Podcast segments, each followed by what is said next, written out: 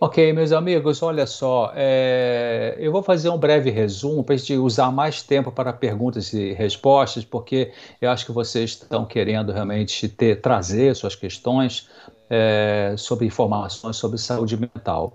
É, então, fazendo um resumo do que nós falamos de domingo até hoje, quer dizer, muitas doenças têm origem na mente. Eu citei até o Dr. Herbert Benson, né, que é um médico clínico da Universidade de Harvard, que ele diz que 75% das doenças diagnosticadas nos ambulatórios são devido a estresse mental. Então ele diz, né, ele explica no livro dele, é um livro muito interessante que tem em português, é, que se chama Medicina Espiritual. Até o título eu não achei muito bom, porque o original em inglês é é outro título, né? Porque alguém que tem preconceito contra a questão de religião e espiritualidade pode nem pegar esse livro para ler por causa do título, Medicina Espiritual. Se eu fosse o, o dono da editora, eu colocaria um outro título, né? O título em inglês, é, traduzindo ao pé da letra, do original em inglês, é Cura sem um tempo, né? É difícil traduzir essa palavra, timeless, né? Um cura fora de tempo, sem um tempo específico. E, e, e, e o subtítulo é O Poder e a Biologia da Crença. Muito interessante, né? Então, ele diz que a emoção, os sentimentos carregam um, um, papel muito importante, muito crucial na nossa fisiologia, mais do que a maioria de nós pode compreender. Ou seja, a, a, os nossos sentimentos, nossas emoções, nossa vida emocional afeta para o bem ou para o mal, para a saúde ou para a doença, é, a fisiologia, ou seja, a maneira como o nosso corpo funciona com seus vários órgãos. E é interessante que, apesar de que o pensamento grego, né, a, a, a filosofia grega fala de uma, de, um, de, uma dicotomia, separa corpo de mente, mas o, o pai da medicina, que é o Hipócrates, foi um médico grego que viveu entre 460 até 370 uh, a.C. Ele ele então ele disse alguma coisa muito interessante que se relaciona com a psicossomática, porque ele disse que mais importante do que saber que pessoa tem é, essa, essa doença, ou que doença tem essa pessoa, é tentar entender que pessoa tem essa doença. Eu vou repetir: mais importante do que saber que doença tem uma, essa pessoa é tentar entender que pessoa tem essa doença, porque realmente o todo é mais importante do que a parte. É, então, doença psicossomática, a gente viu ao longo da semana, é aquela que se manifesta no nosso corpo com sintomas e lesões físicas ou funcionais, é, mas cuja causa principal está em conflitos psicológicos, conflitos emocionais, mentais. A gente tem que entender e lembrar que corpo e mente funcionam em harmonia de tal modo que quando alguma coisa é pesado para a mente carregar, em termos de tensão nervosa, de ansiedade, de estresse, é como se o corpo dissesse para a mente assim: Ô mente, você quer uma ajudazinha aí? Aí a mente, como se ela falasse assim: sim, me ajude, porque tá pesado lidar com esse sofrimento mental aqui.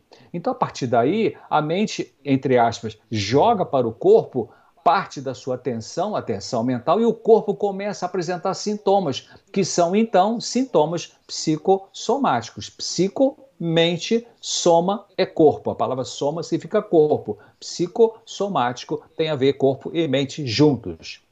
Então, cada pessoa vai ter uma manifestação do sofrimento emocional em um ou mais daquilo que nós chamamos em medicina de órgão de choque. O que, que é órgão de choque? Órgão de choque é aquela parte do seu corpo que naquele, é, naquele indivíduo é mais sensível para tensões emocionais. Então você vai ter pessoas que quando estão muito estressadas vão ter, por exemplo, herpes. Conheci uma pessoa assim, que quando ficava muito estressada aparecia herpes, né? uma coisa bem dolorosa. E outras pessoas já vão ter uma repercussão do estresse emocional no seu aparelho digestivo ou digestório, vão ter queimação do estômago, vão ter uma diarreia, outros vão ter uma, uma tensão na nuca, né, uma tensão muscular, uh, enfim, Cada pessoa manifesta o seu estresse emocional no seu corpo, naquele órgão que é o órgão de choque, é o órgão que a gente pode pensar, será que é o órgão mais fraco ou será que é o órgão mais forte, né? Eu acho que é o órgão mais forte, porque ele está aguentando o tranco ali que a mente está mandando para ele, né?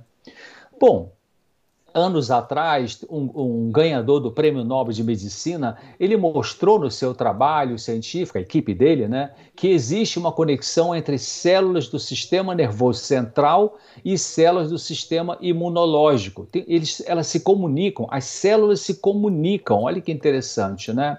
E o Dr. Hildeman e seus colaboradores, é, lá do laboratório do stress da Universidade do Arizona, ele provou que pessoas vivendo perdas importantes, por exemplo, como a morte do cônjuge, essa pessoa pode ficar vários meses com uma deficiência no sistema de defesa ou sistema imunológico por causa da tristeza, né?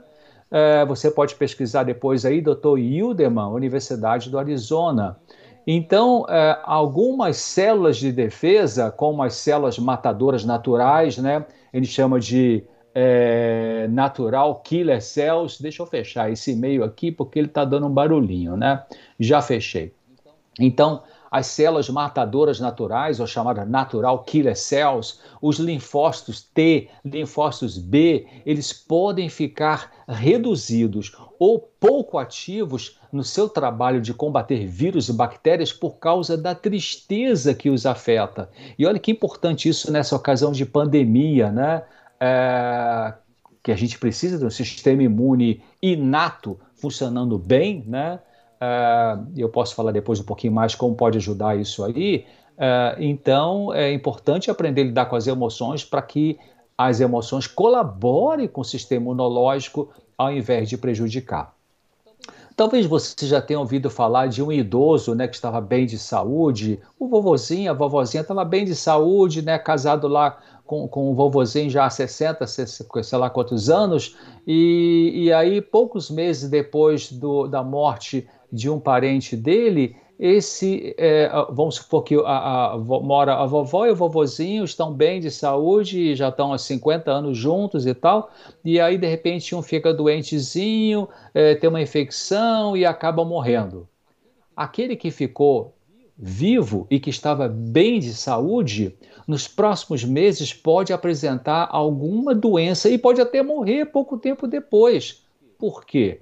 Porque a tristeza, o luto, a perda abateu a força da imunidade, daí um vírus, uma bactéria aproveitou, aproveita a situação e causa uma doença grave que pode ser mortal. Então a gente vê como que a emoção ela se liga com o nosso corpo e também com o nosso sistema imunológico. Então parece que quanto mais uma pessoa tem dificuldade de tomar consciência das suas emoções, especialmente das emoções dolorosas ou desagradáveis, mais provável é que ela apresente sintomas psicossomáticos, porque o corpo absorve esses sentimentos que a pessoa se sente inapta de vivenciá-las no nível consciente. É, quer dizer, não é que o corpo absorve o sentimento, é que os sentimentos é, tem. Gente, o nosso cérebro funciona com química e com eletricidade, só para a gente relembrar um pouquinho de fisiologia, né? É, de neurofisiologia. Então, o cérebro funciona com química e com eletricidade. Então, é, nossos pensamentos têm a ver com química, né? Por isso que a alimentação é importante, o que você faz de atividade física, alimentação natural, exposição ao sol, não ficar numa vida sedentária, dormir no horário melhor que tem para dormir, não comer as refeições, evitar o álcool, evitar o fumo, tudo isso ajuda o cérebro a funcionar melhor e, portanto, você vai poder ter a sua cognição, o seu raciocínio melhor, mais acurado, né?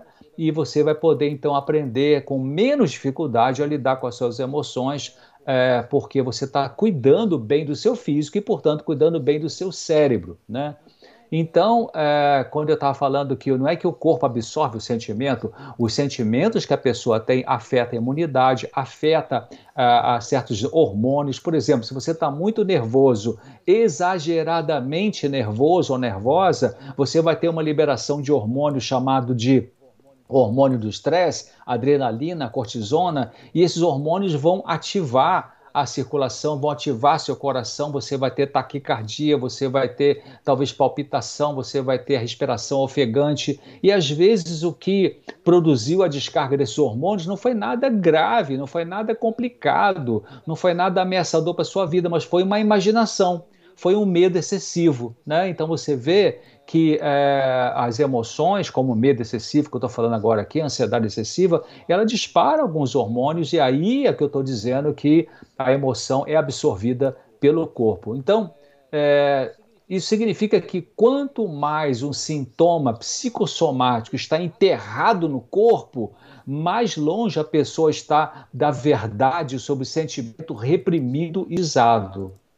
Entenderam o que eu disse? Eu vou repetir. Então, é, para algumas pessoas é difícil tomar consciência das suas emoções dolorosas, especialmente as dolorosas, desagradáveis, né?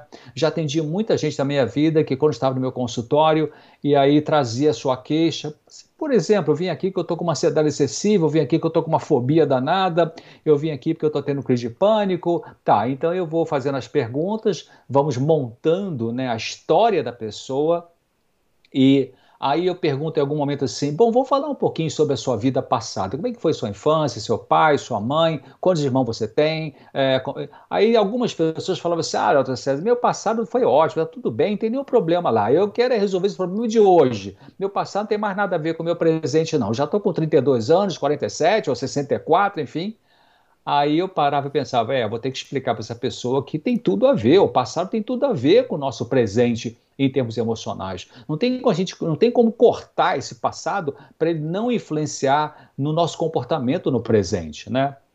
Mas muitas pessoas então é, sofreram no passado, tiveram emoções dolorosas no passado, passado infantil, na adolescência, início da idade adulta, e, e como essas emoções eram muito dolorosas, a mente dessa pessoa travou a consciência dessas emoções, elas foram, essas emoções foram reprimidas, né, de maneira inadequada, e aí, a, a, a, mas aí o tiro sai pela culatra, porque toda emoção que é, a gente chama de emoção básica, toda emoção que precisa ser verbalizada e experimentada, se você reprime, ela vai sair por algum canal, de alguma forma, em algum momento. Sai na hipertensão, sai numa asma, sai num, numa complicação é, que pode gerar um câncer por outros fatores também, evidentemente, sai por é, insônia, sai por reações dermatológicas, né? Enfim. Então, o que eu estou dizendo é que quando uma pessoa não tem ainda condições de lidar com as suas emoções dolorosas, que precisam ser conscientizadas para poder ser verbalizadas, expressadas, desabafadas, para então poder não mais exercer uma influência negativa, se a pessoa não consegue isso ainda, então o corpo vai estar sofrendo, porque o corpo está ajudando essa mente a segurar aquelas emoções que por alguma razão a pessoa não conseguiu conscientizar e, portanto, falar para poder, ufa, se libertar. Então, isso significa, eu vou repetir, que quanto mais um sintoma psicossomático, ou seja, um sintoma que está no seu corpo, mas que tem muita repercussão com emoções dolorosas, quanto mais esse sintoma está enterrado no seu corpo, mais longe você está é, de tomar consciência do sentimento reprimido e o sentimento somatizado. Por isso que, por exemplo, a professora Diana Focha, da Universidade Adelphi de Nova York, ela diz que para cada emoção, para cada tipo de emoção, existe um componente visceral, ou seja, para cada sentimento existe uma maneira do corpo expressar, né? E como eu falei, cada um vai expressar é, naquela parte do corpo em que é mais sensível, né? E isso é diferente, mesmo entre irmãos, até entre irmãos gêmeos, né? Bom, se você é, tem dificuldade de expressar raiva, por exemplo, né, vamos falar do sentimento de raiva. Se você tem dificuldade de expressar raiva, é, se você, quando era pequeno ou pequena, você queria expressar uma zanga normal de uma criança e seu pai ou sua mãe mandava calar a boca, ou para com isso, ou Jesus não gosta de gente que tem raiva, o que é uma mentira, né? né? Enfim, é, se você tem dificuldade de expressar raiva, você aprendeu erradamente que é que é errado expressar raiva, é, você pode, é, essa raiva pode sair por vários canais, meus amigos. Pode sair por uma asma, pode sair numa pressão alta, pode sair, enfim, de outra maneira, né? Então, a, até um, um, conceito interessante de saúde mental é, diz que saúde mental é você ter as emoções, mas não deixar que as emoções tenham você. Né? Eu estou usando o exemplo da raiva aqui, mas pode ser outro tipo de emoção. Né? Tem, eu tenho vários tipos de emoção: raiva, culpa, é, nojo, vergonha, tristeza, timidez, ansiedade, fobia, medo exagerado, tudo isso são emoções, né? Emoções agradáveis também, né? Alegria, gratidão, amor, fé, compaixão, tudo são emoções positivas. Claro, o amor eu sei que é mais do que emoção, estou citando apenas como afeto, né? Então, Uh, se você tem essa dificuldade de expressar uma emoção. Eu falei da raiva aqui, é importante, a gente pode ter uma outro dia aí só para falar sobre raiva, como lidar com a raiva, como lidar com pessoas raivosas. A gente pode até botar na agenda isso e trazer para vocês isso aí. É, então, é, você vê que até a palavra de Deus, né, a Bíblia fala uh, lá dizendo assim: irai-vos e não pequeis. Paulo fala isso na sua carta, acho que as Gálatas, ou Efésios, né? Então ele fala: o que, que significa isso? Irai, quer dizer, tenha raiva, mas não peque. O que é pecar? Pecar é você fazer uma coisa que machuca você e machuca as pessoas. Pecar é transgredir a lei de Deus. A lei de Deus é amor a Deus e amor ao próximo. Então, quando a gente peca, a gente transgride essa lei e, portanto, a gente machuca, machuca Deus, machuca as pessoas, né? é, e machuca a gente mesmo. Mas então, quando Paulo fala, inspirado por Deus, irai-vos e não pequeis, ele está dizendo, tenha raiva em certos momentos, porque cabe ter a raiva, mas não deixa a raiva tomar conta de você. Muito interessante, né?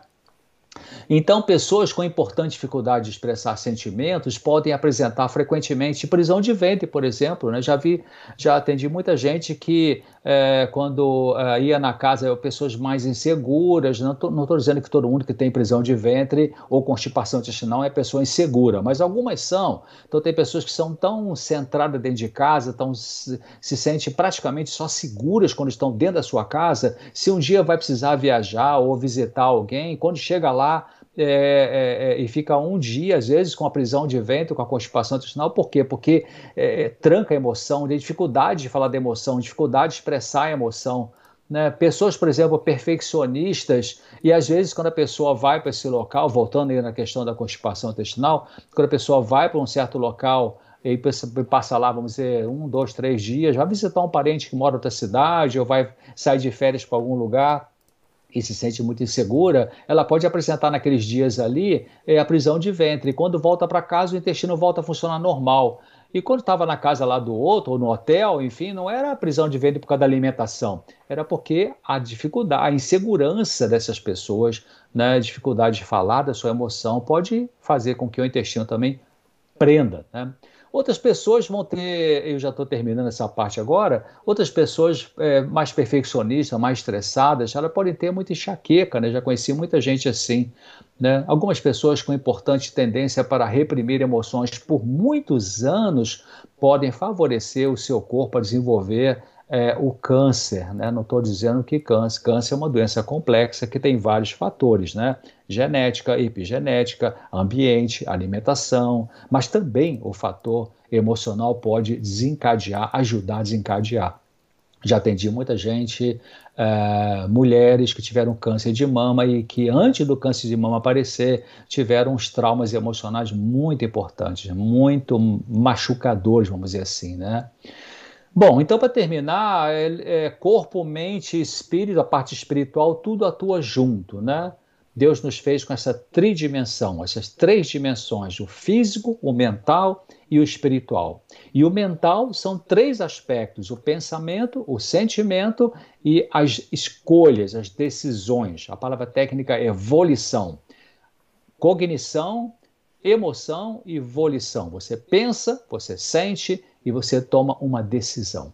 Então, é, o seu corpo, pensa nisso, queridos. O seu corpo é o maior amigo da sua mente e a sua mente é o maior amigo do seu corpo. Cuidar bem do corpo é cuidar bem da mente e vice-versa.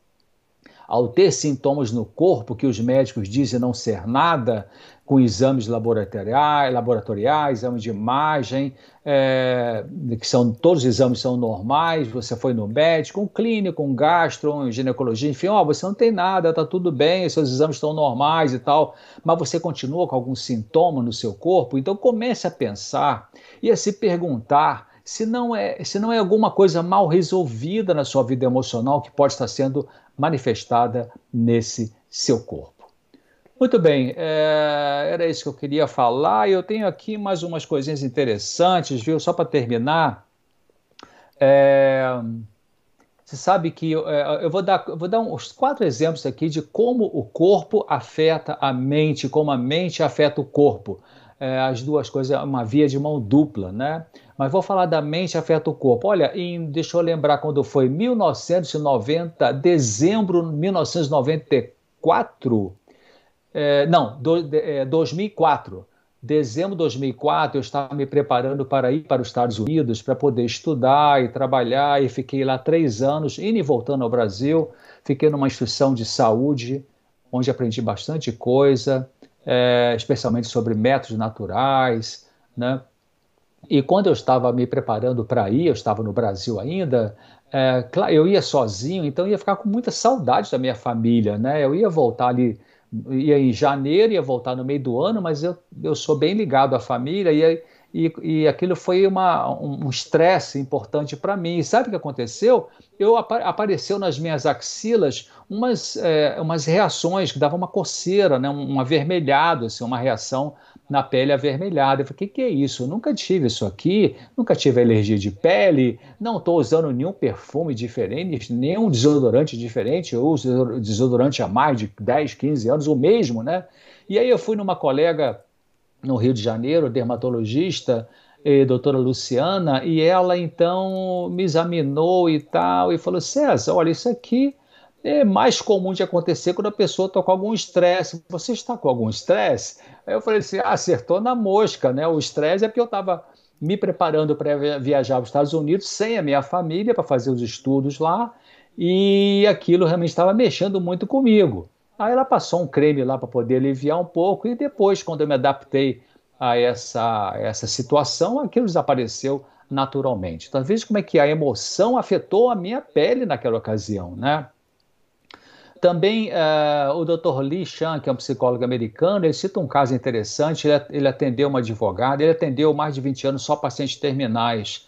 Uh, e ele atendeu uma advogada que teve um câncer de mama. E essa advogada era muito bem sucedida profissionalmente, é, é, é, economicamente, é, trabalhando no direito, né? Só que ela era, tinha uma frustração porque ela gostava de música. E depois então que ela teve o câncer de mama, começou a fazer uma terapia psicológica, é, participar de grupo emocional, de apoio, ela então percebeu que ela gostava mesmo de música e que ela tomou uma decisão então. Ela até colocou a frase assim: agora que eu tenho um câncer, vou fazer o que eu quero na vida, né? Então ela largou o direito, né? E largou assim um monte de dinheiro e foi é, meter a cara na área de música. E então esses e outros exemplos mostram e mostraram é que quando a pessoa teve uma doença, por exemplo, câncer, e que ela faz uma mudança radical na vida, que pode ser um exemplo, a mudança alimentar, etc., mas também a mudança de você passar a fazer uma coisa que Deus quer, ou que está no seu coração, e é uma coisa boa, produtiva, essa, quando se estuda essas pessoas que fizeram essas mudanças importantes na vida, mesmo perdendo dinheiro, né?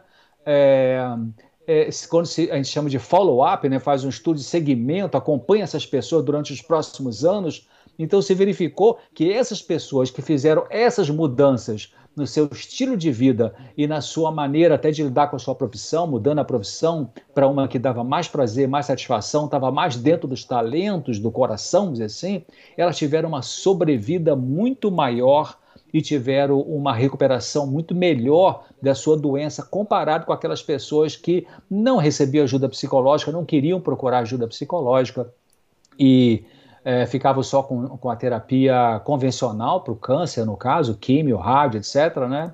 Interessante isso. É, também eu já atendi, atendi ao longo da minha vida muitas pessoas de várias idades que tinham um, um, diagnóstico de fibromialgia. Talvez algum de vocês sofra de fibromialgia, aqueles 21 pontos da e tal. E eu percebi, nas várias pessoas que eu atendi, que, é, e eu repito, de idades diferentes, né? É, elas, essas pessoas, uma grande parte delas, que continham fibromialgia, elas tinham uma característica interessante comportamental. Elas eram pessoas super responsáveis, pessoas que carregavam 10 pianos nas costas, pessoas que na família eram consideradas como aquela que resolve os problemas, sabe? Toda família tem alguém assim, né? Então, um problema, ah, fala com fulano que ele vai dar um jeitinho para você. Ah, fala com fulano que ele vai te ajudar. Então, essas pessoas elas tinham uma responsabilidade exagerada, elas assumiam coisas que não deveriam assumir e algumas delas então se desenvolveu a fibromialgia. E a solução, então, seria o quê? Colocar limites, aprender a dizer não, é, não assumir aquilo que não é seu. Né? Isso, claro, que leva um tempinho para poder fazer essa modificação, porque ninguém se torna assim é, é, salvador dos outros é, da noite para o dia, né? leva 10, 20, 30 anos funcionando assim e também não vai resolver em duas semanas, né? nem com cinco consultas com psicólogo. Né? Vai ter que fazer um processo de reeducar o seu comportamento, vai ter que desfazer algumas coisas, reaprender a funcionar para poder ter um alívio daquilo que está fazendo o seu sofrimento. Bom, Pablo, é isso aí, é, viu, queridos? Vamos agora. Pablo vai falar alguma coisa aí, em seguida vamos para as perguntas e, e a nossa conversa aí do bate-papo. Muito bem, eu estava aqui, enquanto o senhor estava falando, eu já estava anotando e selecionando aqui várias perguntas que chegaram, então nós vamos fazer isso agora, nós vamos abrir para as perguntas e respostas para essa sessão. Eu só gostaria de responder muitas, eu vi que muitas pessoas chegaram aqui na live depois de já uns 20, 30 minutos aí. Então, é, e, e, fizeram várias perguntas sobre ainda a comunidade claramente. Então, eu só vou responder rapidamente isso aqui. E, doutor César, eu preciso da sua ajuda para responder. É, só lembrando, as inscrições, pessoal, elas estão abertas, é, já estão abertas né, agora tem um desconto de 500 reais. Esse desconto é somente por cinco dias até segunda-feira, agora dia 12. Chegou uma pergunta aqui, quando que começa? Na verdade, essa comunidade já existe desde o ano passado. Já tem muitas pessoas que entraram, que já estão lá participando. Lá tem muitos seminários, tem muitas aulas. Né? Imagina se essa palestra de hoje, essa apresentação de hoje, se você está gostando, imagina o, o quão bom que não seria o que tem lá dentro. Né? É muito conteúdo, é um conteúdo excelente. E a Eunelália perguntou: posso fazer inscrição para outra pessoa? Pode, você pode ir lá e escrever. Na hora de fazer inscrição, você bota o nome o e-mail e você pode botar o nome da pessoa ou o seu nome. Você depois manda para ela o acesso, não tem problema. É, algumas pessoas perguntaram: ah, eu vou ter um contato direto com o senhor doutor César dentro da comunidade? Né? E a pergunta é: sim, né, o contato direto com o Dr. César vai ser feito, é, a gente faz através de lives, né, como essa aqui, exclusivas para os membros da comunidade, onde o Dr. César entra ao vivo para conversar com vocês sobre um assunto e abrir espaço né, para perguntas e respostas. E, Dr. César, só é, comentando rapidinho sobre aquelas duas perguntas iniciais, né? Será que essa comunidade é para mim? Será que ela vai ser boa para mim? Se eu entrar lá, que resultado de repente eu posso ter? Por que, que eu deveria entrar para uma comunidade dessa, para sua comunidade que é a comunidade claramente de educação emocional? Olha, muitas pessoas que entram em contato comigo, seja por e-mail, seja de alguma forma, elas, algumas delas estão com tratamento psiquiátrico. É, no mundo da psiquiatria, existem dois grandes grupos de psiquiatras. Tem os psiquiatras que são clínicos, trabalham eminentemente com medicação. Excelentes profissionais, atende o paciente, avalia a doença, faz um diagnóstico e prescreve algum medicamento e orienta essa pessoa do ponto de vista da psicofarmacologia, tratamento medicamentoso. Ponto. Mas essas pessoas que então é, recebem a orientação, a prescrição de medicamentos e não buscam a, a psicoterapia também, aprender a lidar com a emoção, possivelmente essa medicação vai fazer um efeito bom temporário, mas depois não vai funcionar mais porque os conflitos não foram resolvidos, né? a pessoa não entendeu o que está causando esse sofrimento, ela não buscou, a quem sabe até o psiquiatra indica uma psicoterapia, mas não buscou porque achava que o remédio ia resolver tudo. Então, dentro da comunidade, claramente, você tem ali vídeo, palestra, texto, áudios, em que eu explico quais são esses passos para lidar com uma ansiedade excessiva, para lidar com um quadro depressivo, para lidar com uma fobia, para lidar com o transtorno obsessivo compulsivo, algumas ideias práticas de como lidar com esses transtornos, ansiedade exagerada, né, de várias formas, né? É, então tem exemplos, tem, tem é, informações práticas de como lidar com isso. E algumas pessoas então podem usar esse material da comunidade claramente como um, uma, um, uma parceria, vamos dizer, do tratamento que está fazendo com o seu profissional. É um adendo, é um a mais, é um plus, né? é uma complementação, vamos dizer assim, é, e eu tenho recebido feedback, né, é, é, é, mensagens de pessoas que têm praticado essas informações que eu tenho colocado e fico muito feliz quando elas falam é, que estão melhorando. Teve até paciente que falou: Olha, eu até larguei a medicação, já estou bom, não preciso mais. Eu falo: Olha, vai lá no seu médico, fala com ele, né? Cuidado, não se pode parar com medicação de repente assim. É, mas as pessoas falam, né, eu estou me sentindo bem e, e pratiquei aquilo que o senhor disse naquele texto, naquele áudio, naquele vídeo, né? E as coisas estão funcionando bem. Eu estou dizendo que o meu trabalho dentro da comunidade claramente não substitui a consulta médica, a consulta com psicólogo, você tem que continuar direitinho, mas você vai ter um, um a mais, né? que pode fazer uma grande diferença na sua vida. O Pablo explicou para vocês agora, que foi feita a pergunta, doutor César vai ter contato com aqueles que são membros da comunidade, claramente? Sim, não vai ser uma coisa frequente, nós vamos organizar algumas lives, talvez uma por mês, estamos organizando isso aí para que você tenha é, um tempo é, a chance de ter um contato direto comigo dentro da comunidade, claramente, através de lives que vamos organizar. Isso, e tem uma outra pergunta, é uma comunidade virtual? Sim, é online, a comunidade, você ganha, tem acesso com login e senha, e você vai poder acessar do teu computador, do teu tablet, pelo teu telefone, né? e, e, é uma assinatura anual, ou seja, você se inscrevendo agora, de agora até daqui a um ano, todos os novos vídeos, seminários, aulas, tudo que o Dr. César criar, a gente coloca lá dentro, e você vai ter acesso a tudo isso aí por um ano inteiro. Né? Então é online. E a Edri Santos comentou o seguinte, é até interessante.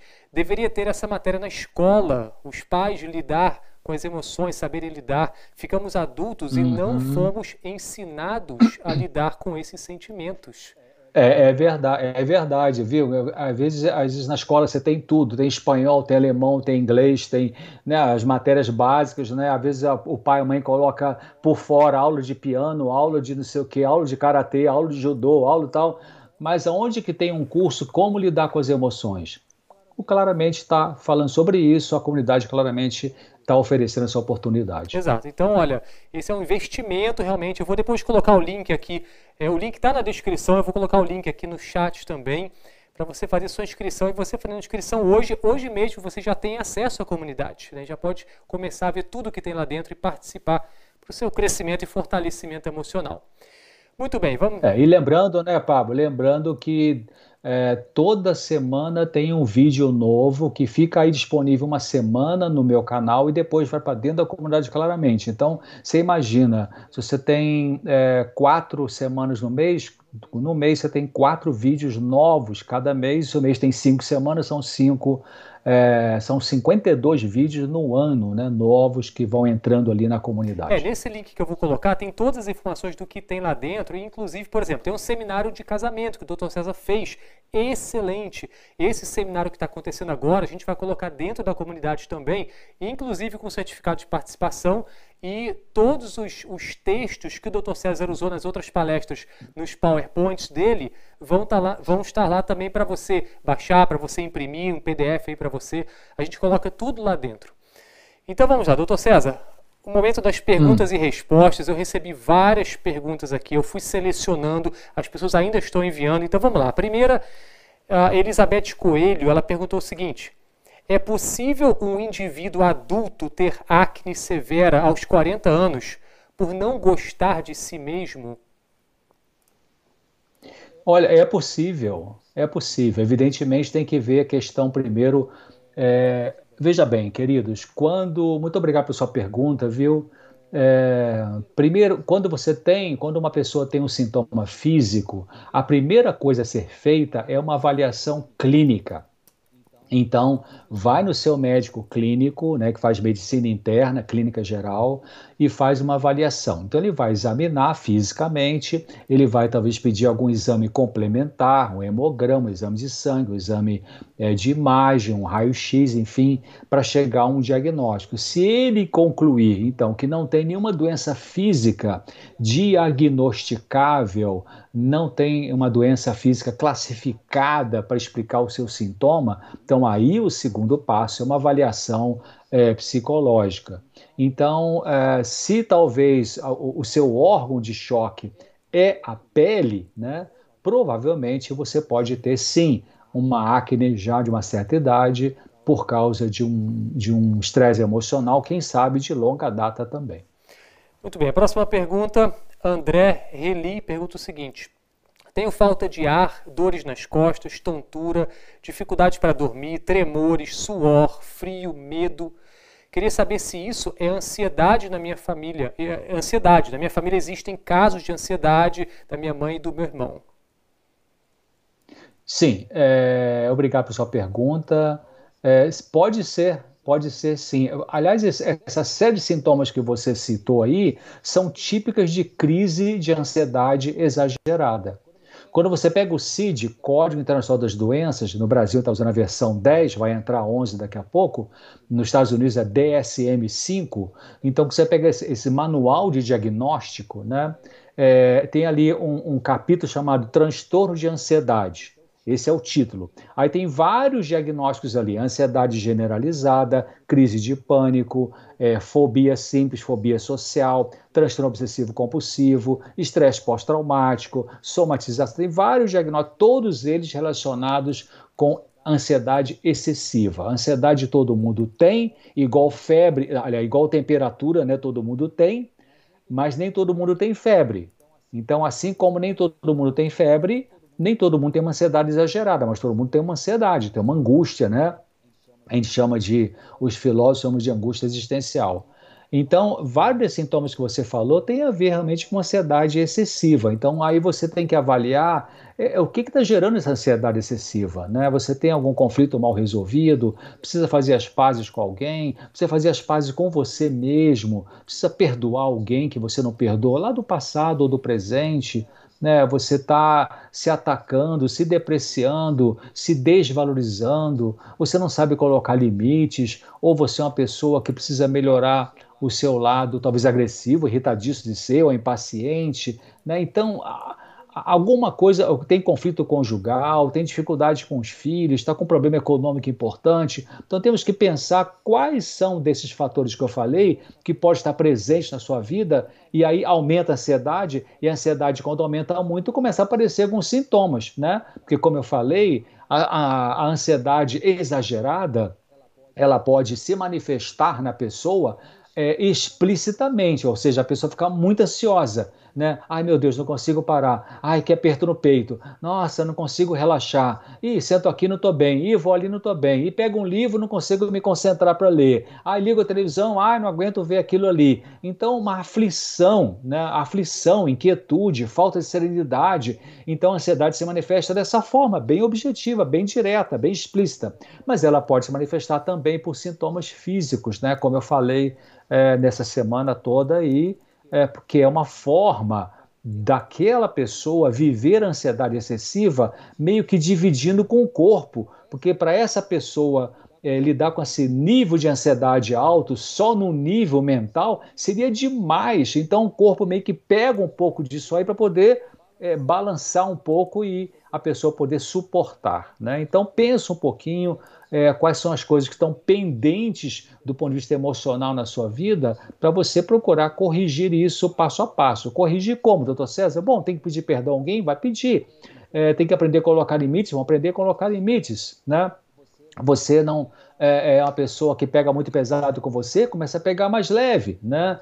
Você tem é, é, também entender que se houve uma perda importante na sua vida, perda financeira, perda afetiva, então tem que aprender a lidar com essa perda, né? A, a, a, perda é, acontece na nossa vida. Por exemplo, agora na pandemia estamos vivendo com uma perda, né? Todos nós estamos vivendo um luto, queridos, nessa, nessa pandemia maluca, né? Afastamento das pessoas, não dá para sair com tranquilidade na rua, fica aquele medo, você contaminado ou não. Então, é importante você fazer essas coisas. Então, avalie é, se tem alguma coisa pendente aí que está machucando, o que, que é, né? E vamos ver que passo você pode dar para fazer alguma mudança. A gente muda quando a gente muda.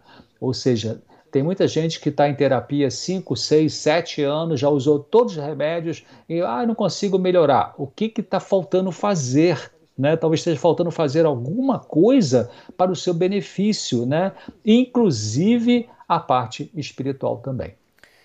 Muito bem, próxima pergunta do Felipe Contreira. O Felipe ele comenta que ele se inscreveu, entrou agora na comunidade claramente e, mas uma pergunta dele é a seguinte: como lidar com situações onde você deve lutar contra seus impulsos, o toque, e não deixar esse sofrimento transparecer no, corpo, no corpo? Como evitar somatizar essa luta contra você mesmo?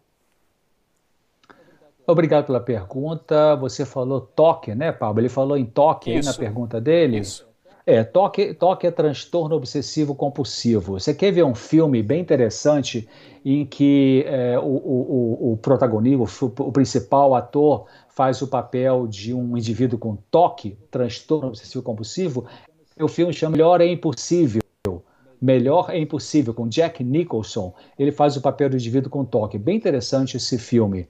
E você sabe, entra no site do Roberto Carlos, desse cantor romântico, Roberto Carlos, é, ele coloca ali informações sobre como lidar com toque, né? Você, você vai ser direcionado para um link, porque ele sofre disso, né? Aqueles shows dele, entra por uma porta, não tem que sair pela mesma porta, e, e usa uma cor, não pode usar outra. Tem então, uh, transtorno obsessivo compulsivo tem a ver com ansiedade exagerada. É verdade que agora, no DSM-5 dos Estados Unidos, que é esse manual de diagnóstico americano, tiraram o toque da lista de transtorno ligado à ansiedade e botaram isolado lá mas ainda se pode pensar que o transtorno obsessivo compulsivo é uma das manifestações de ansiedade excessiva no indivíduo sensível.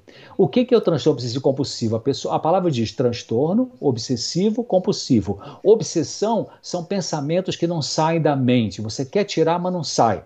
Isso é obsessão. E compulsão é você ser impulsionado para ter uma atitude que você não consegue controlar até certo ponto. Então tem gente que tem compulsão para compras, outro para cocaína, outro para Rivotril, outro para jornal nacional, outro para novela, outro para, enfim, para para lavar as mãos compulsivamente, enfim, a infinidade. Outros têm lutas de, de, toque com questões espirituais. Outro dia alguém pediu ajuda aí, que estava com pensamentos é, horríveis em relação à pessoa de Deus, que era o toque religioso, né, chamado, né?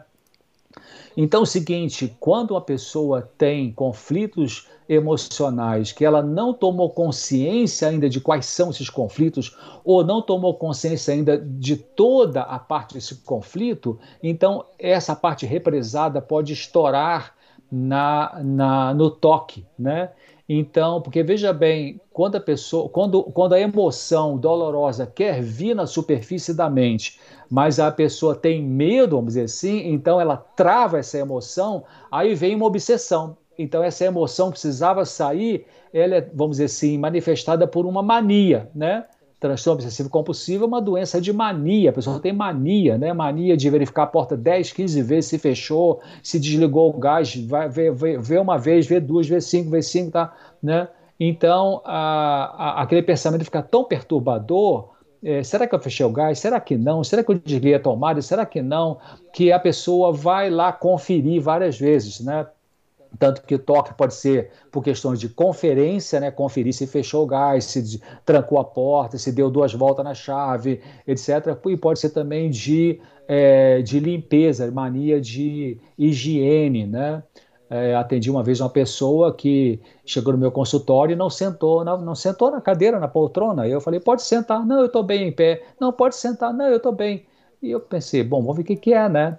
Então, é, quando foi na, na, consulta, ela, ela acabou abrindo o coração e falou: Olha, eu, eu não sentei porque eu acho que o senhor teve uma paciente, quem sabe o seu paciente é, anterior a mim tinha câncer, e se eu sentasse aqui eu podia pegar câncer, mesmo sabendo que o câncer não é uma doença infecciosa. Então, olha o que o pensamento dessa pessoa dizia: se eu sentar, vou pegar câncer, ou vou pegar a doença desse paciente aqui. Então, ela ficava em pé na cadeira, só lá pela terceira, quarta consulta que ela conseguiu relaxar e sentar, né?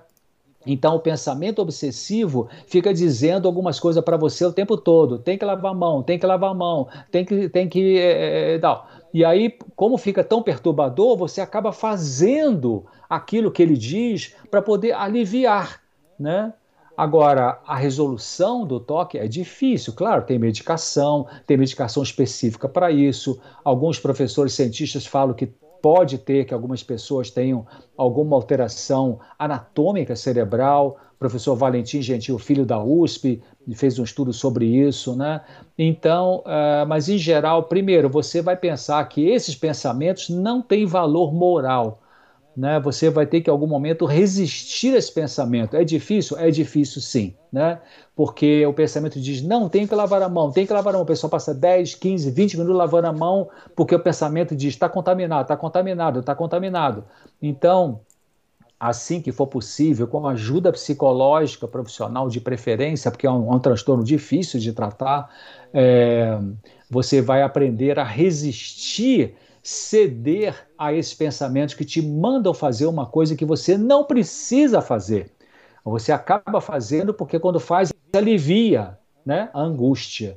Mas começar a resistir, a angústia vai piorar? Sim, vai piorar, porque a angústia é aliviada quando você faz o ato compulsivo. Né? O pensamento obsessivo empurra para o ato compulsivo, mas quando você resiste ao ato compulsivo, né, pensando, eu não preciso fazer isso, não faz sentido eu fazer isso, eu preciso entender que conflito me gera esses pensamentos obsessivos que me levam ao ato compulsivo.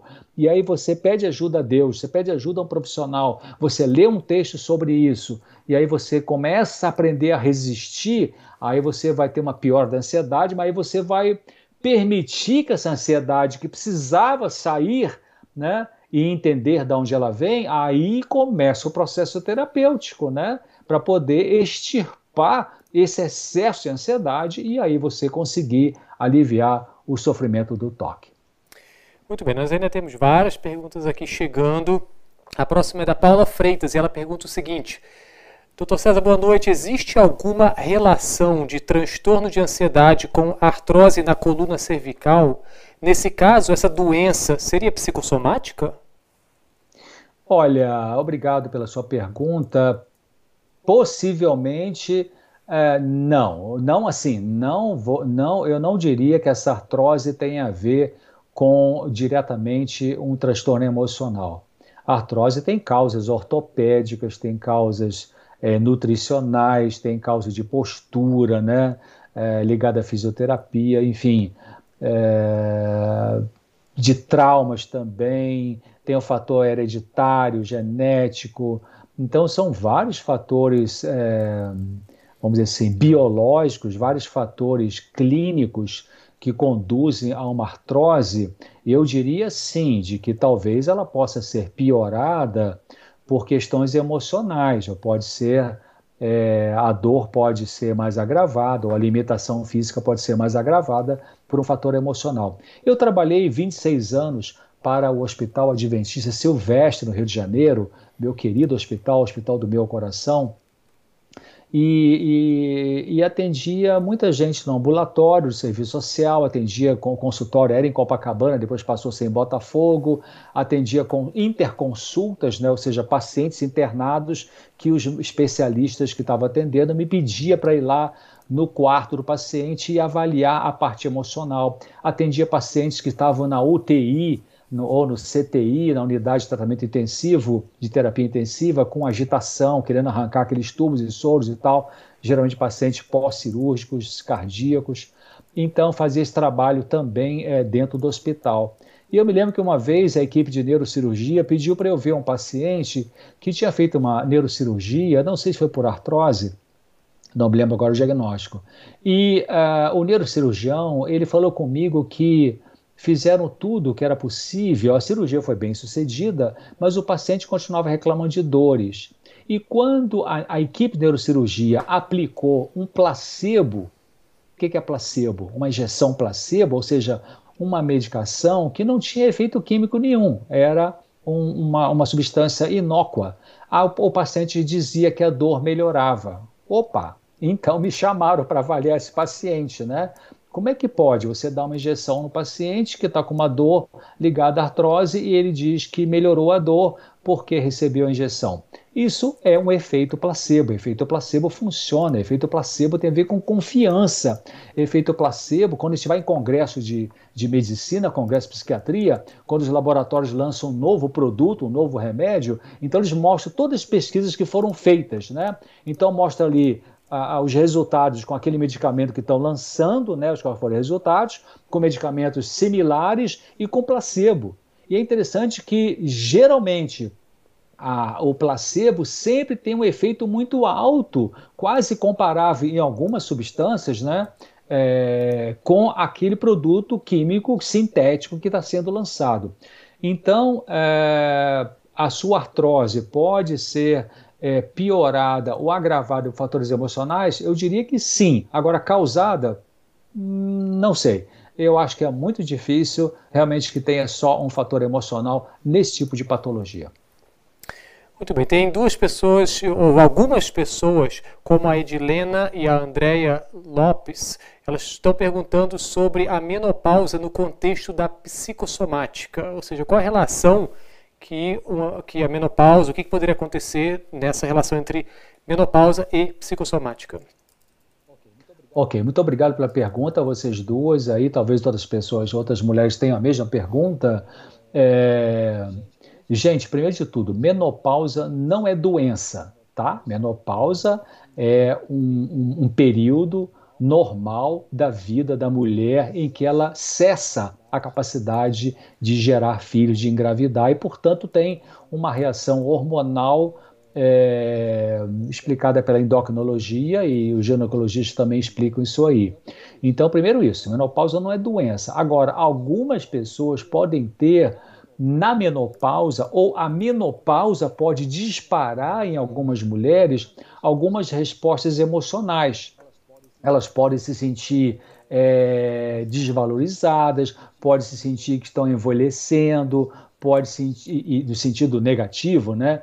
E podem também é, achar que vão ter é, complicações hormonais por causa da menopausa, pode sentir menos valia, depreciadas porque já não são mais férteis. Então depende da reação emocional que a pessoa tem quando acontece a menopausa para ela ter ou não ter complicações da menopausa. Então, geralmente as complicações de menopausa, é, quando não tem nenhum diagnóstico ginecológico, endocrinológico, não tem é, as doenças de, que o ginecologista atende, né, ou endocrinologista, ou outra doença, né, diabetes, hipertensão, síndrome metabólica, enfim, é, quando a pessoa não tem a endometriose, enfim, várias outras patologias, cisto de ovário, quando a pessoa não tem nenhuma dessas patologias, dessas doenças, e ela entra na menopausa e começa a ficar ou irritadiça, ou deprimida, ou nervosa, ou em pânico, é porque está interpretando essa fase normal da vida de uma maneira negativa. Né? Então é importante que é, as mulheres que entram na menopausa encarem isso com normalidade, com calma, com tranquilidade, claro, acompanhadas pelo seu médico, pela sua médica ginecologista, né, se, se necessário, o endócrino também, mas encarando com normalidade, porque é uma fase que não tem nada de doença e é perfeitamente normal. Uma pergunta agora da Meire, ela pergunta o seguinte. É, fale sobre a obesidade e o emocional e a compulsão alimentar. Qual a relação que pode ter entre a parte emocional e a questão da obesidade? Ok, Meire, obrigado pela pergunta. Uma boa pergunta também, bem oportuna. É, eu me lembro quando eu trabalhava no Hospital Silvestre, tinha a equipe do Dr. Granados, Vanderlei Granados, que fazia cirurgia bariátrica e todas as pessoas candidatas à cirurgia bariátrica tinham que passar pelo menos por seis meses de atendimento psicológico. Eu cheguei a fazer palestras para esse grupo de pessoas candidatas à cirurgia bariátrica lá no Centro Médico de Botafogo, no Rio de Janeiro. É, sim, há uma relação bastante grande entre fatores emocionais e a obesidade. É, a obesidade, claro, tem fatores genéticos também, é, evidentemente, os fatores metabólicos. Tem pessoas que têm um metabolismo mais difícil É, já conheci pessoas que faziam uma dieta bem estrita durante 10 dias e perdia 100 gramas, 200 gramas. É, quer dizer, é, é, aquele metabolismo é mais sofrido para aquela pessoa, né? É, é, uma, é, uma, é uma limitação do corpo dela de realmente reduzir o peso, mesmo fazendo alguns esforços aí alimentares com dieta e tal. Mas realmente as pessoas, muitas pessoas ansiosas, com ansiedade excessiva, elas tentam descarregar essa ansiedade no comer, é o comer compulsivo. Né? Existem as chamadas, é, os transtornos alimentares, que são três principais, né? transtornos alimentares, tem a anorexia nervosa, a bulimia nervosa e o comer compulsivo. São doenças complicadas, não é fácil o tratamento, exige uma equipe multiprofissional com nutricionista, médico clínico, psicólogo, endocrinologista, é, é, terapia ocupacional muitas vezes e orientação da família. Então, há muitas pessoas elas desenvolvem é, uma ansiedade excessiva e desconta na comida, mesmo não sendo dentro da categoria de com, do, da, da, compulsão para comer, do comer compulsivo. Né? O comer compulsivo já é uma coisa mais complicada, mais grave, vamos dizer assim. Porque tem pessoas que têm um período de ansiedade muito alto na vida, vai fazer uma prova de Enem do vestibular, ou o trabalho, ou perder o emprego por causa da pandemia, ou ter que fechar sua empresa, então fica uma ansiedade alta, né? ou parente contaminado com a Covid, então aquela ansiedade alta naquele tempo ali, é, leva a pessoa a atacar a geladeira, né? comer muito, mas depois que resolve o evento estressor, a pessoa volta ao seu normal, né? volta a se alimentar de maneira normal. Então isso acontece em períodos, são, são momentos episódicos né, da vida de uma pessoa. Agora, tem pessoas que já têm um certo hábito de qualquer situação de estresse emocional já vai atacar a geladeira. Então, essas pessoas precisam e podem aprender a controlar essa ansiedade sem ter que ganhar peso excessivamente, sem comer compulsivamente. Isso se faz pela, pela, pela psicoterapia, por uma ajuda psicológica profissional, é, aprender a, a, entender o que está acontecendo na sua vida que faz atacar a geladeira e comer com, exageradamente, né? E a pessoa pode aprender a lidar com isso e encontrar alternativas, né? Para poder evitar esse ganho de peso e chegar na obesidade por conta de uma ansiedade muito alta que empurra para comer. E, e também tem pessoas que têm uma dificuldade muito grande de ter consciência dos seus conflitos e que então têm uma ansiedade importante e elas ganham peso como uma forma de não pensar na sua dor, né? É, existe, eu sei que é uma coisa meio, até meio antipática de falar, mas tem alguns cientistas que falaram que algumas pessoas, não estou dizendo todas, algumas pessoas obesas, essa obesidade seria a, a, a, a psicose no corpo, né? Então o corpo entra num mundo de rebuliço, vamos dizer assim, ganha peso excessivamente, entra na obesidade mórbida, mas a mente consegue ficar ainda, ainda ali funcionando. Então, é, sim, obesidade, todo o tratamento por obesidade precisa ter esse componente psicológico, ajuda psicológica para a pessoa aprender a lidar com a sua emoção sem ter que canalizar isso para o comer exageradamente, portanto, ficar com peso acima do normal. Muito bem, próxima pergunta aqui. É, o senhor já tinha comentado um pouco um exemplo sobre a questão da fibromialgia mas tem várias pessoas perguntando, a Josefina Reis, a Janice Silva, a Selma Bolhosa, a Lourdes Vidal, sobre o assunto da fibromialgia. Eles perguntam, por exemplo, a fibromialgia é uma doença psicossomática? Como, de repente, esses sintomas podem ser aliviados? E, e junto com isso, são duas perguntas, isso, e junto tem, eh, eu sou portadora da fibromialgia, ultimamente sofro dores horríveis, como serei beneficiada? Eu acredito se ela, por exemplo, entrar para a comunidade claramente, será que ela teria algum benefício para pessoas que tenham fibromialgia? E qual seria? É, lá, é, lá dentro, obrigado pela, por vocês fazer essa, é, fazer essa pergunta. É, já falei um pouquinho sobre isso. Sim, na, na, comunidade claramente tem ali artigo que eu escrevi sobre fibromialgia, sobre aspecto é, psiquiátrico, psicológico. É, veja bem, eu falei para vocês é, é, é, deixa eu explicar uma coisa aqui. Todo, fazer uma comparação, tá? todo jogador de futebol usa calção, short, em São Paulo chama de short, né? Todo jogador de futebol, quando está praticando o seu esporte, usa ali o shorts ou o calção. Mas nem todo mundo que usa short é jogador de futebol, entenderam? Então, muitas pessoas que têm fibromialgia têm uma característica de carregar piano nas costas que não era para carregar. Muitas pessoas que têm fibromialgia são pessoas que desenvolveram essa patologia porque elas não conseguiram dizer não, não conseguiram se proteger, não conseguiram cuidar melhor da sua vida, se protegendo de pessoas abusivas que vivem com ela na mesma casa ou no entorno, ou na comunidade religiosa, ou no seu trabalho. Então são pessoas que têm muita dificuldade de se, se olha o que eu vou dizer muitas pessoas com fibromialgia têm muita dificuldade de se sentir tranquilas ao colocar limites. Elas se sentem culpadas porque elas acostumaram a funcionar de maneira a fazer pelos outros aquilo que os outros deveriam fazer e os outros acostumaram a jogar sobre ela porque ela é, sem falar, sem palavras, passaram essa mensagem. Não, manda para mim que eu resolvo, manda para mim que eu resolvo. Né? Então, isso numa família acaba criando um script, um papel, né? como se fosse um papel de um filme, de uma novela. Né? Aquela pessoa, ah, fala com ela que ela resolve. Então, se você tem esse se você tem fibromialgia e tem esse perfil de ser uma pessoa que não sabe colocar limites, que não sabe dizer não, que se sente culpada quando vai descansar um pouquinho, né? É, então quase nunca se permite descansar é, se você tem esse perfil, agora é a hora de você começar a aprender a dizer não. Você vai ter que enfrentar, porque você vai ter que decidir.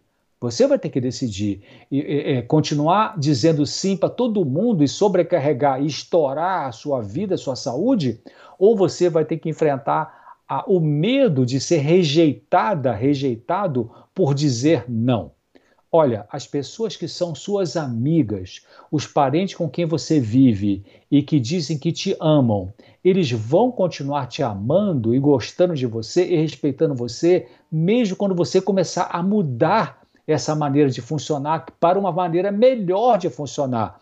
Ou seja, deixar esse papel de ter que estar tá carregando um monte de coisa que não é para você carregar, ou não é para carregar sozinha, vamos dizer assim, então, para você começar a ter coragem de colocar esses limites, é, essas pessoas que estão em volta de você, se elas amam de verdade, se elas têm um amor maduro, elas vão tolerar, elas vão aceitar, elas não vão ficar ranziza com você, é, talvez a princípio vão achar meio estranho. Ah, mas você sempre resolvia para mim, por que, que não resolve mais? Poxa, não posso mais contar com você e tal. Aí você sai com aquela, é verdade, eu tô cansado, é preciso dormir mais cedo. Você tem direito de colocar limites, sim. Né? Jesus colocava limite para as pessoas, as pessoas não abusavam dele, só quando chegou o final que ele se deixou como ovelha muda foi levada diante dos seus tosquiadores. Mas quando queriam jogar pedra em cima dele, ele saía e ia embora. Ele não ficava ali, pode jogar, eu sou o Cristo, pode jogar tal. Não, ele colocava limite. Aquelas pessoas muito cri-cri, muito chatas, muito é, pedantes, muito orgulhosas, que queriam perturbar o ministério dele, ele, ele, ele falava alguma, duas, três, quatro palavras, se tinha é, é, um eco, se elas entendiam, então ele continuava e conversava e, e ajudava mais. Mas se elas estavam ele percebia que elas estavam ali criticando, debochando, perturbando, ele dizia, ó, dá licença, eu vou lá trabalhar com outras pessoas que são mais sensíveis do que vocês, tá? Então, não se sinta culpada, culpado de colocar limite para as pessoas que você vive em volta delas e que são pessoas abusivas podem ser pessoas abusivas intencionalmente ou podem ser pessoas abusivas sem maldade, sem intenção. É porque elas acostumaram a lidar com você porque você sempre deu margem para que essas pessoas jogassem sobre você um monte de coisa que elas deveriam assumir, elas deveriam fazer, e de tanto você assumir coisas pesadas que devia ter dividido com elas, pelo menos, você acabou desenvolvendo uma patologia. Neste caso, em você foi fibromialgia, né? Essas dores estão dizendo, esses 21 pontos dolorosos, estão dizendo: eu não aguento mais funcionar desse jeito. É a mensagem do corpo, é o alarme, é a luz vermelha dizendo: eu preciso mudar a minha maneira de funcionar na vida, a minha maneira de estar nas relações com essas pessoas, né? Agora, É verdade que tem um outro grupo de pessoas que, que tem a fibromialgia que não tem esse perfil. Se você tem fibromialgia e não tem esse perfil de ser salvadora, salvador, que carrega 20 pianos nas costas e tal, então aí talvez tenha outros fatores que são fatores mais biológicos, fatores genéticos, fatores hormonais. Aí tem que ter uma avaliação com o seu médico especialista, que parece o número um para fibromialgia é o reumatologista. Pessoal, vou falar uma coisa aqui para vocês. Eu estou ouvindo essa doutor César responder isso. olha o que a Idris Santos tinha falado, né? Isso aí devia ser matéria de escola, não é verdade? Tinha que ser matéria para ensinar lá na escola, desde de crianças, as crianças aprenderem a trabalhar com a mente, aprender isso, né? Isso é algo que a gente não ouve falar por aí, né? De maneira geral, assim, né? Então, até eu aqui fiquei sem fala né, diante de uma explicação dessa. Obrigado, doutor César. Tem mais algumas perguntas aqui. Hoje eh, nós estamos indo um pouco mais. Eh, essa live está sendo um pouco mais longa, né, um programa um pouco mais longo, mas tem mais algumas aqui ainda para gente, a gente eh, perguntar e, e fazer as respostas. Vamos lá. Marta Silva pergunta o seguinte: quando a pessoa passa por uma tensão e aí no outro dia tem rinite, isso pode estar vinculado né, atenção, isso pode ser algo psicossomático? Se você, obrigado pela pergunta, viu, Mato? Se você percebe que sempre tem uma coisa junto com a outra, então sim. Porque rinite tem a ver, rinite está é, é, tá dentro do grupo das doenças autoimunes, né? Mas também pode ter reações ambientais que produzem esse tipo de, de alergia. Tapete, animais, poeira, né? É, então tem que observar isso. A gente não pode também psicologizar tudo, porque nem tudo é psicológico. Mas se você percebe que sempre tem uma conexão de uma coisa com outra, tem um estresse, aparece a rinite, tem um estresse, aparece a rinite, tem um estresse, aparece a rinite, então é, aí tem um fator psicossomático. Mas mesmo assim, dá uma olhada no seu ambiente, né? O trabalho, a sua casa, se tem alguma coisa ali física que possa colaborar ou contribuir para essa rinite, para poder também eliminar esses fatores, né? É, para a gente não ficar só tentando trabalhar com o aspecto emocional, mas se tem no ambiente alguma coisa que facilita essa reação, então é, tem que ser é, corrigido esse fator ambiental. E para a pessoa que está nesse momento sentindo alguma coisa no corpo, a Tami Souza pergunta: como posso identificar quais são os meus conflitos emocionais? Que estão me adoecendo, né? E tem uma outra pergunta aqui semelhante que chegou de uma pessoa comentando que está nesse momento sentindo uma dor no braço, algo diferente. Como é que ela pode saber se aquilo ali é algo que tem é, é participação, origem na mente e se seria então uma doença psicossomática ou não? Então, eu falei para vocês, é, primeiro de tudo, qualquer sintoma físico, primeiro de tudo, avaliação clínica. Ponto médico clínico geral. Ponto. Aí ele faz o exame físico, né? Um bom médico faz exame físico. É, exame físico é o quê? Escutar o coração, apalpar, fígado, abdômen, tudo isso, né? Pede exame de sangue, exame de urina, exame de fezes, né? E aí faz uma avaliação. Está tudo normal? Não tem nenhum resultado ruim nos seus exames, nem físico e nem laboratorial ou laboratoriais, então, mas continua com problema, aí uma avaliação psicológica. Não dá para a gente poder não dá para eu dizer, ah, essa dor no braço que eu estou sentindo agora aqui é emocional. Não sei, pode ser que sim, pode ser que não. Né? Se você já foi no clínico e ele já avaliou, você falou dessa queixa, ele pediu os exames e deram todos normais, e ele falou: você não tem nada, mas continua com sintoma físico, então pode ser que seja uma coisa emocional, sim. E aí, como é que você vai saber que tipo de conflito está produzindo esse sintoma emocional? Olha, é, depende do seu perfil. Tem pessoas que são mais abertas para perceber o seu conflito emocional. Tem pessoas que são mais fechadas. Tem pessoas que demoram três meses em terapia para poder começar a chegar na origem do conflito. Né? Eu estou falando dentro da terapia, né? uma vez por semana. Então, porque é, tem pessoas que aprenderam a fechar tanto, pessoas que nasceram com perfil psicológico, temperamental mais trancado do que outras pessoas, né? Então, essas têm mais dificuldade mesmo de fazer a conexão entre o conflito emocional, entre o sofrimento emocional e seu sintoma físico. Né? Tem pessoas que aprenderam é, erradamente é, a jogar muito para baixo do tapete da consciência qualquer dor emocional que tinha. Né? Durante um tempo isso funciona bem, é verdade, né? É, já atendi um monte de gente, olha, já atendi no consultório muitos empresários e empresárias bem-sucedidos financeiramente e que quando chegou lá com 60 anos, 65, já estavam com seu patrimônio montado, muitas empresas, e aí a angústia começou a aparecer, a tristeza começou a aparecer, né? o medo excessivo, não sabe da onde, do que, começou a aparecer. Aí chega no meu consultório, vários, essa é uma frase típica dessas pessoas, né? É, brilhantes pessoas, bem-sucedidas, como eu disse, profissionalmente, economicamente, e chega lá e uma frase típica dela é assim: Eu estou com raiva de estar aqui. Ué, mas por que está com raiva de estar aqui? Eu já sei por quê, né? É, mas elas, elas falam assim: eu, eu faço aquela cara de boba, mas por quê? Tá com raiva. Ah, porque eu achava que negócio de psicólogo, psiquiatra era coisa de gente boba, gente fresca, gente fraca, né? E agora estou eu aqui né, com 62 anos, com 65 ou com 59, sei lá, fiz tanta coisa na minha vida, viajei o mundo inteiro, montei não sei quantas empresas e estou aqui com uma ansiedade, uma angústia, não sei o que, é que eu faço com isso, que bicho é esse? Tira esse bicho de mim, né? Por quê? Por que, que esse sofrimento emocional levou 30, 40 anos para poder eclodir, aparecer? Porque a pessoa botava para baixo toda hora. Toda hora que ela tinha um momento de sentir uma dor, uma angústia, uma tristeza, um medo, ela ela, ela, ela dizia para ela mesma, bobagem, para com trabalhar aqui. Aí metia a cara no trabalho, virava orcoholics, né? Inclusive o trabalho é uma das maneiras é, é, que muitas pessoas usam para fugir de, de se encontrar, de poder olhar para suas emoções, né? Ganha muito dinheiro, mas também uma hora o sentimento vai aparecer, vai dizer, ei cara, você está fugindo de mim já há 40 anos, agora está na hora de eu aparecer, senão você vai ter um câncer, senão você vai somatizar e vai ter aí um infarto, de repente, né?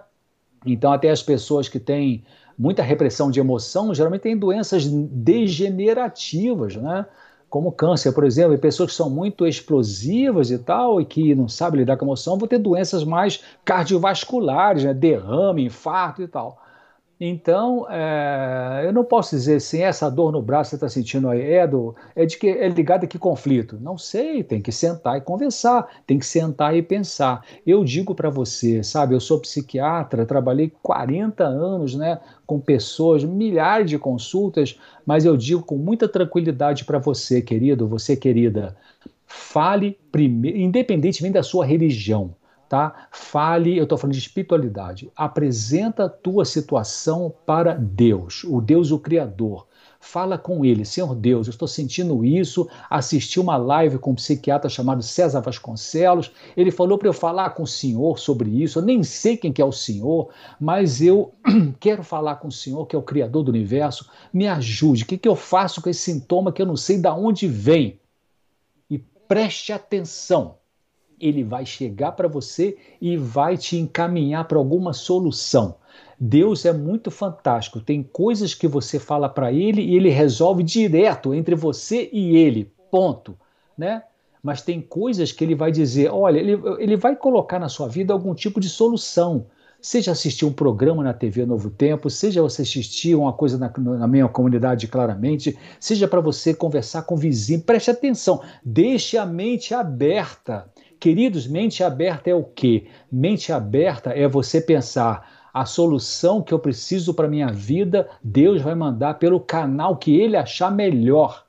Isso é mente aberta. O que é mente fechada? Mente fechada é, não, Deus só responde através da minha igreja. Deus só responde através daquele padre. Deus só responde através da mensagem daquele pastor. Ou Deus só me fala através daquele rabino. Ei, isso é mente fechada. Mente fechada. Né? Jesus usa métodos diferentes para lidar com mentes diferentes. Então, primeiro de tudo, fale com Deus. Ele é teu criador. A vida que você está tendo agora aí para poder me escutar é ele que está mandando para você, querido, querido, independentemente de religião, né? E eu não estou falando de religião, estou falando de espiritualidade.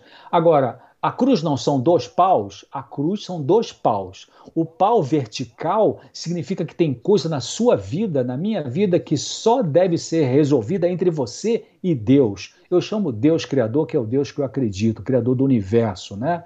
O design inteligente, né?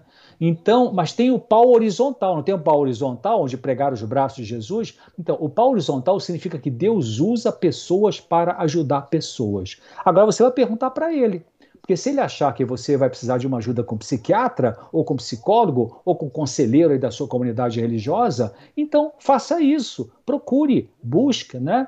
Muitas pessoas religiosas, vocês que conhecem a Bíblia, quem conhece a Bíblia, tem lá aquele texto que é muito citado em muitas mensagens, muitos sermões, né?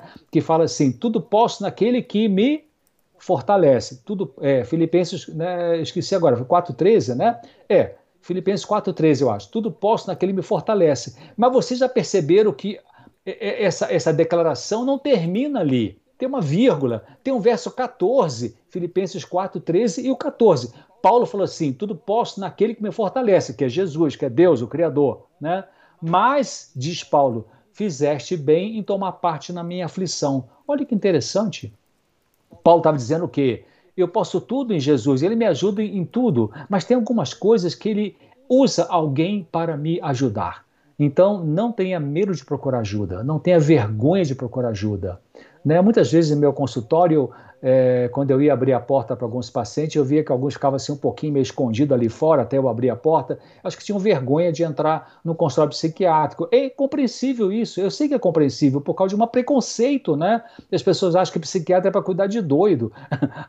isso é um grande preconceito. O psiquiatra atende gente com tristeza, com angústia, com medo, com, enfim, com problemas sexuais, com problemas de dependência química, com problemas de é, relacionamento variados. Tem um especialista em terapia de família, ou terapia, e, e psiquiatria infantil, etc.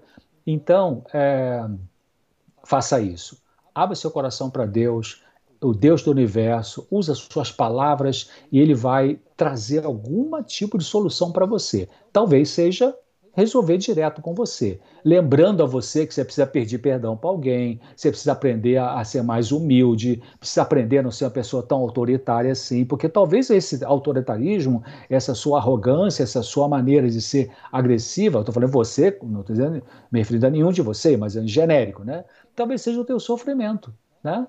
Muitas pessoas são autoritárias porque, elas estão o tempo todo reagindo a alguma coisa que ela nem sabe o que, que é né? Talvez aprenderam com a sua mãe ou com seu pai, que era uma figura autoritária, copiaram isso e estão repetindo isso na vida, e ao repetir na vida esse papel autoritário, acaba machucando as pessoas, as pessoas se afastam de você, aí você fica numa solidão, a solidão gera raiva, a raiva gera mais autoritarismo, o autoritarismo machuca as pessoas, as pessoas machucadas se afastam de você, aí você fica na solidão, tu fica o gato atrás do rabo ali né, o tempo todo, né? Então, é, Preste atenção nisso, né? Eu gosto muito de Ezequiel 36. Vai na Bíblia quando terminar essa live, abre a sua Bíblia, seja católico ou protestante, abre a sua Bíblia, Ezequiel capítulo 36. Ali Deus fala sobre a troca do coração. É a grande terapia divina, queridos. Ele fala assim: eu vou tirar o seu coração de pedra e vou colocar um coração de carne. Coração de pedra é um coração arrogante, autoritário, agressivo, maldoso, é, mentiroso, é, dependente químico, enfim, é, complicado, né? É, enfim, é, é, com vários tipos de, de pecados, vamos dizer assim. E Deus promete tirar esse coração e colocar um coração de carne. Mas quando você continua lendo esse, esse capítulo 36 de Ezequiel, lá na frente diz assim: nas minhas palavras, Deus fala assim: quando eu estiver trocando a sua maneira de funcionar, você, em alguns momentos, vai ter nojo de você mesmo. O que, que é isso? A primeira vez que eu li isso, né, eu estava até um dia, sempre li esse capítulo, quando eu li esse capítulo, eu ficava assim: ah, Deus, que maravilha, né? O Senhor tirar o coração de pedra. Queridos, quando a Bíblia fala coração, ele fala a parte mais profunda da mente humana que nós, psiquiatras e psicólogos, não temos acesso. Né? Só Deus tem. Por isso que Jesus fala, Jesus não fala assim, filho meu, filha minha, me dá o seu consciente. Não fala assim, né? Fala assim, me dá o seu coração. E Jesus falou assim: é do coração que partem os problemas da vida. Lembra que ele falou isso? Ele falou isso, está lá registrado nos evangelhos. Né? É do coração que sai adultério, crime, morte, blasfêmia, tudo isso. brota de dentro do coração. Claro, eu não estou dizendo que todo sofrimento emocional de uma pessoa tem a ver com a vida espiritual complicada. É, na verdade, é difícil você separar aonde, até onde vai o problema emocional, psicológico e até onde, e a partir de quando passa a ser um problema espiritual. Por exemplo, orgulho. Né? O orgulho é um problema espiritual ou é um problema psicológico? Hum, os dois. Pode ser os dois.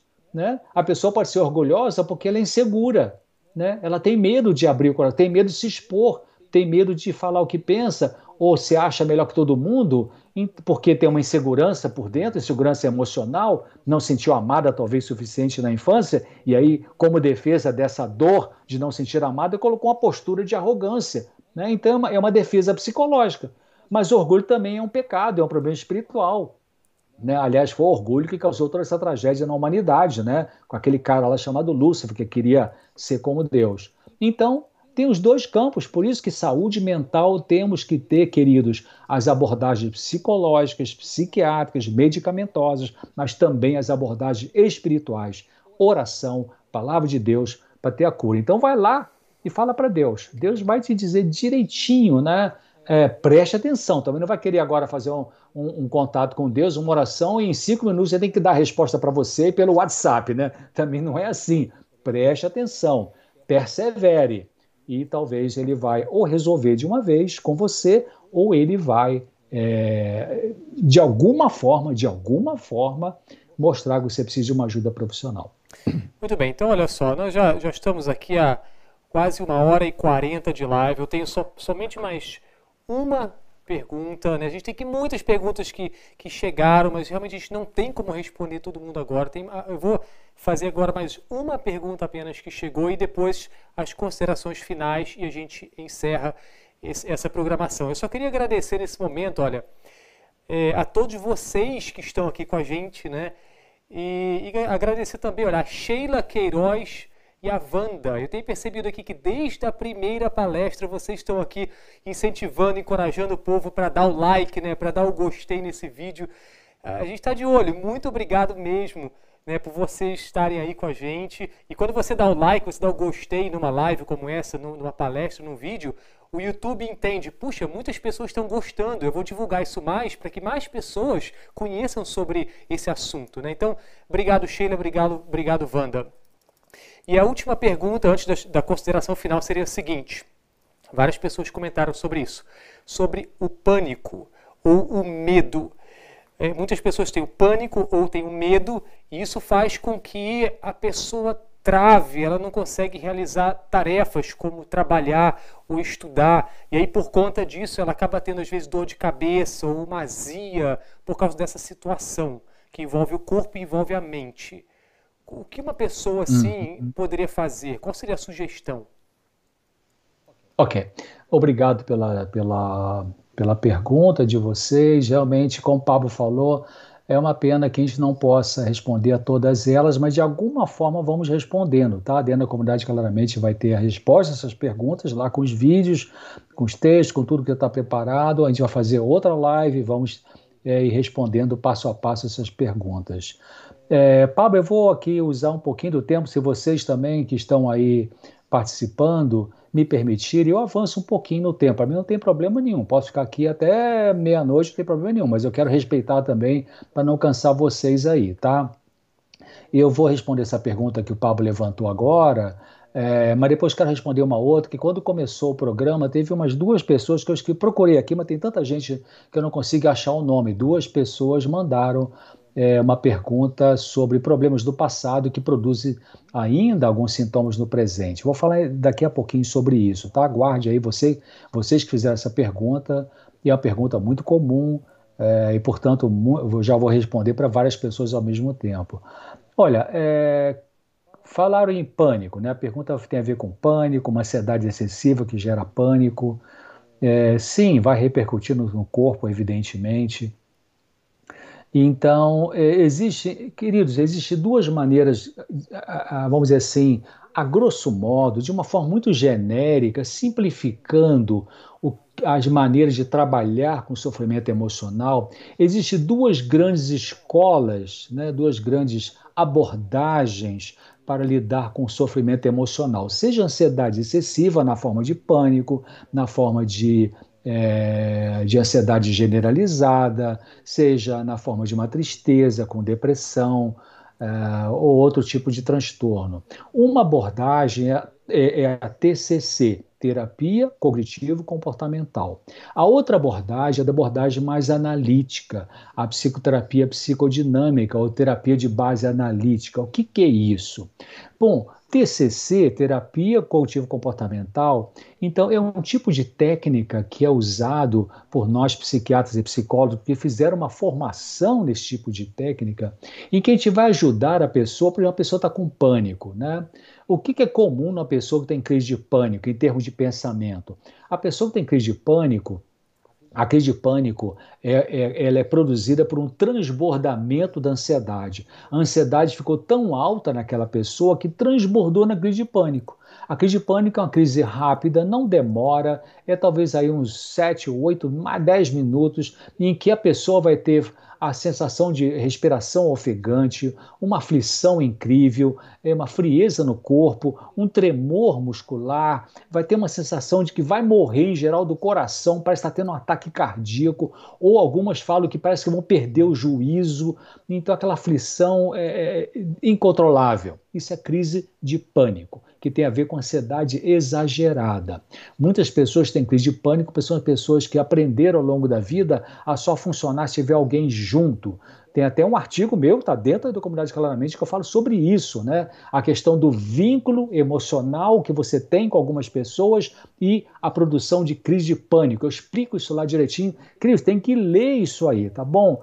É, a gente, é, a, a, a, a, psicoeducação, eu parei de atender em consultórios para me dedicar à psicoeducação por outros meios, como palestra, rádio, ter essa live, a comunidade claramente, para poder ajudar mais pessoas, usar o meu tempo para ajudar uma quantidade maior de pessoas. Então, é, não se contente só com usar medicamento para poder resolver seu problema emocional. Seja Rivotril, Fluoxetina, Paroxetina, Sertralina, Escitalopram, Quetiapina, Alprazolam, Lexotan, Bromazepam, Diazepam, essa turma toda aí que tem seu momento, tem sua indicação, orientada por um médico, não use medicação por conta própria, né? Então tem seu lugar. Mas a medicação, na minha maneira de ver, na maioria dos transtornos mentais, é o número dois do tratamento. O número um é aprender a lidar com o seu sofrimento, aprender a lidar com as suas emoções. Como é que você aprende, doutor César? Onde que eu vou?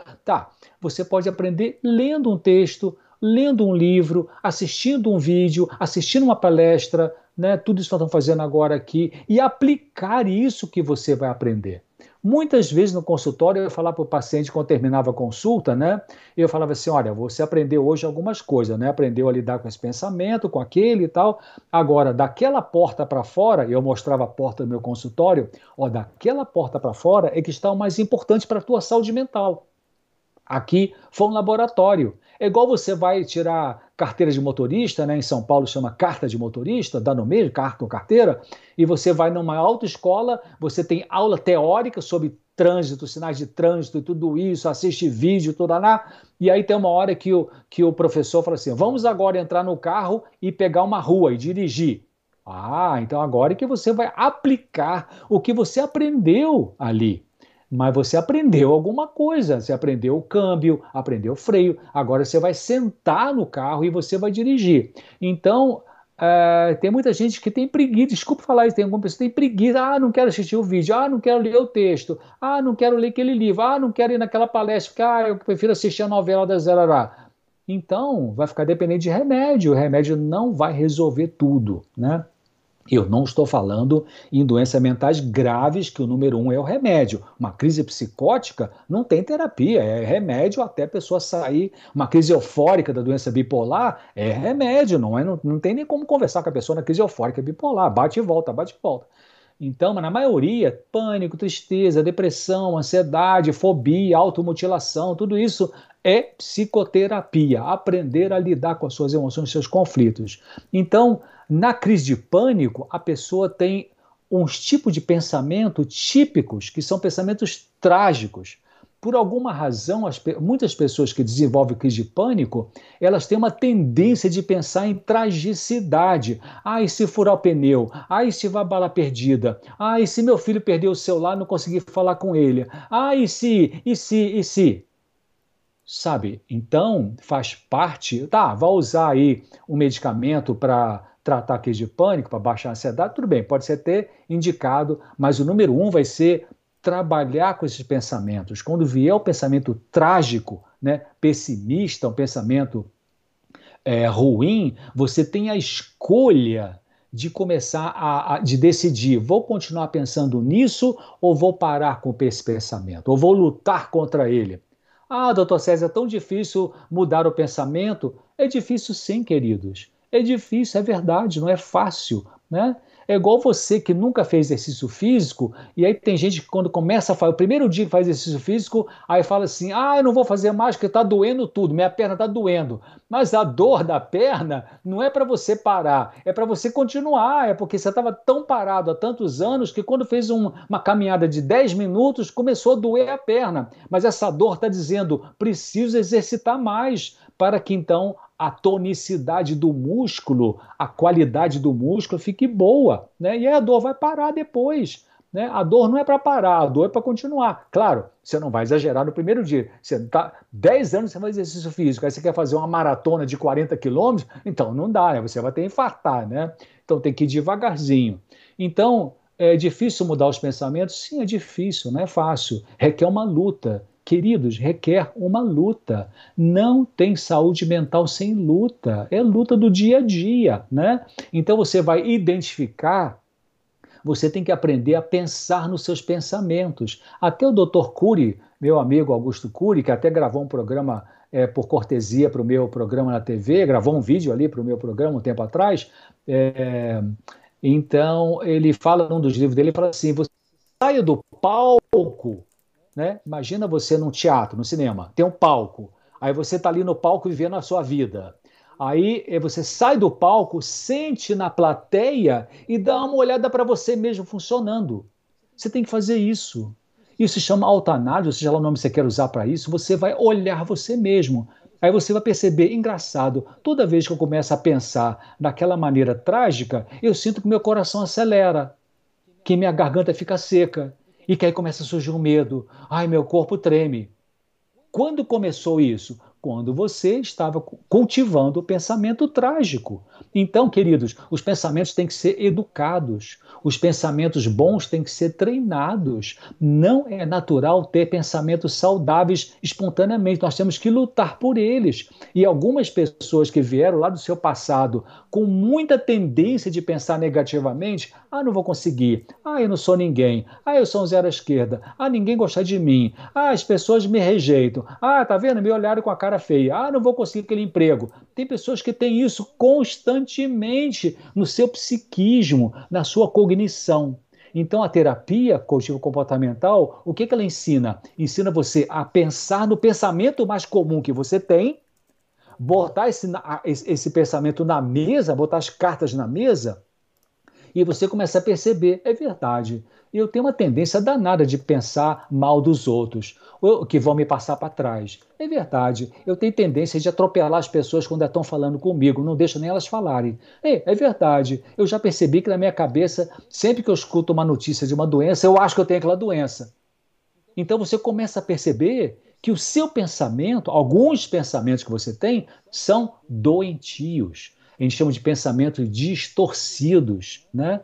Então aí você vai ter que trabalhar. A medicação não vai fazer isso por você, queridos. Você que tem que parar e pensar: peraí, eu vou decidir agora. Quando surgir aquele pensamento ruim na minha cabeça, que eu já sei que vai me dar um sintoma ruim, eu não vou deixar que esse pensamento fique tomando conta do meu tempo consciente o tempo todo. Eu vou fazer outra coisa, eu vou lutar contra ele, eu vou colocar um outro pensamento positivo na minha cabeça, né? Eu vou criar um pensamento de gratidão ou de esperança. Eu vou me dedicar a alguma tarefa, vou descascar alho, vou, sei lá, lavar louça, eu vou capinar ali no meu canteiro, ou vou cuidar da planta, ou vou visitar uma pessoa doente, ou vou telefonar para o meu amigo que eu não falo há muito tempo. Enfim, você usa alguma coisa para interromper aquela forma de pensar, aquela cognição que, se você deixar seguir, vai levar realmente ao pânico, vai levar realmente ao medo excessivo.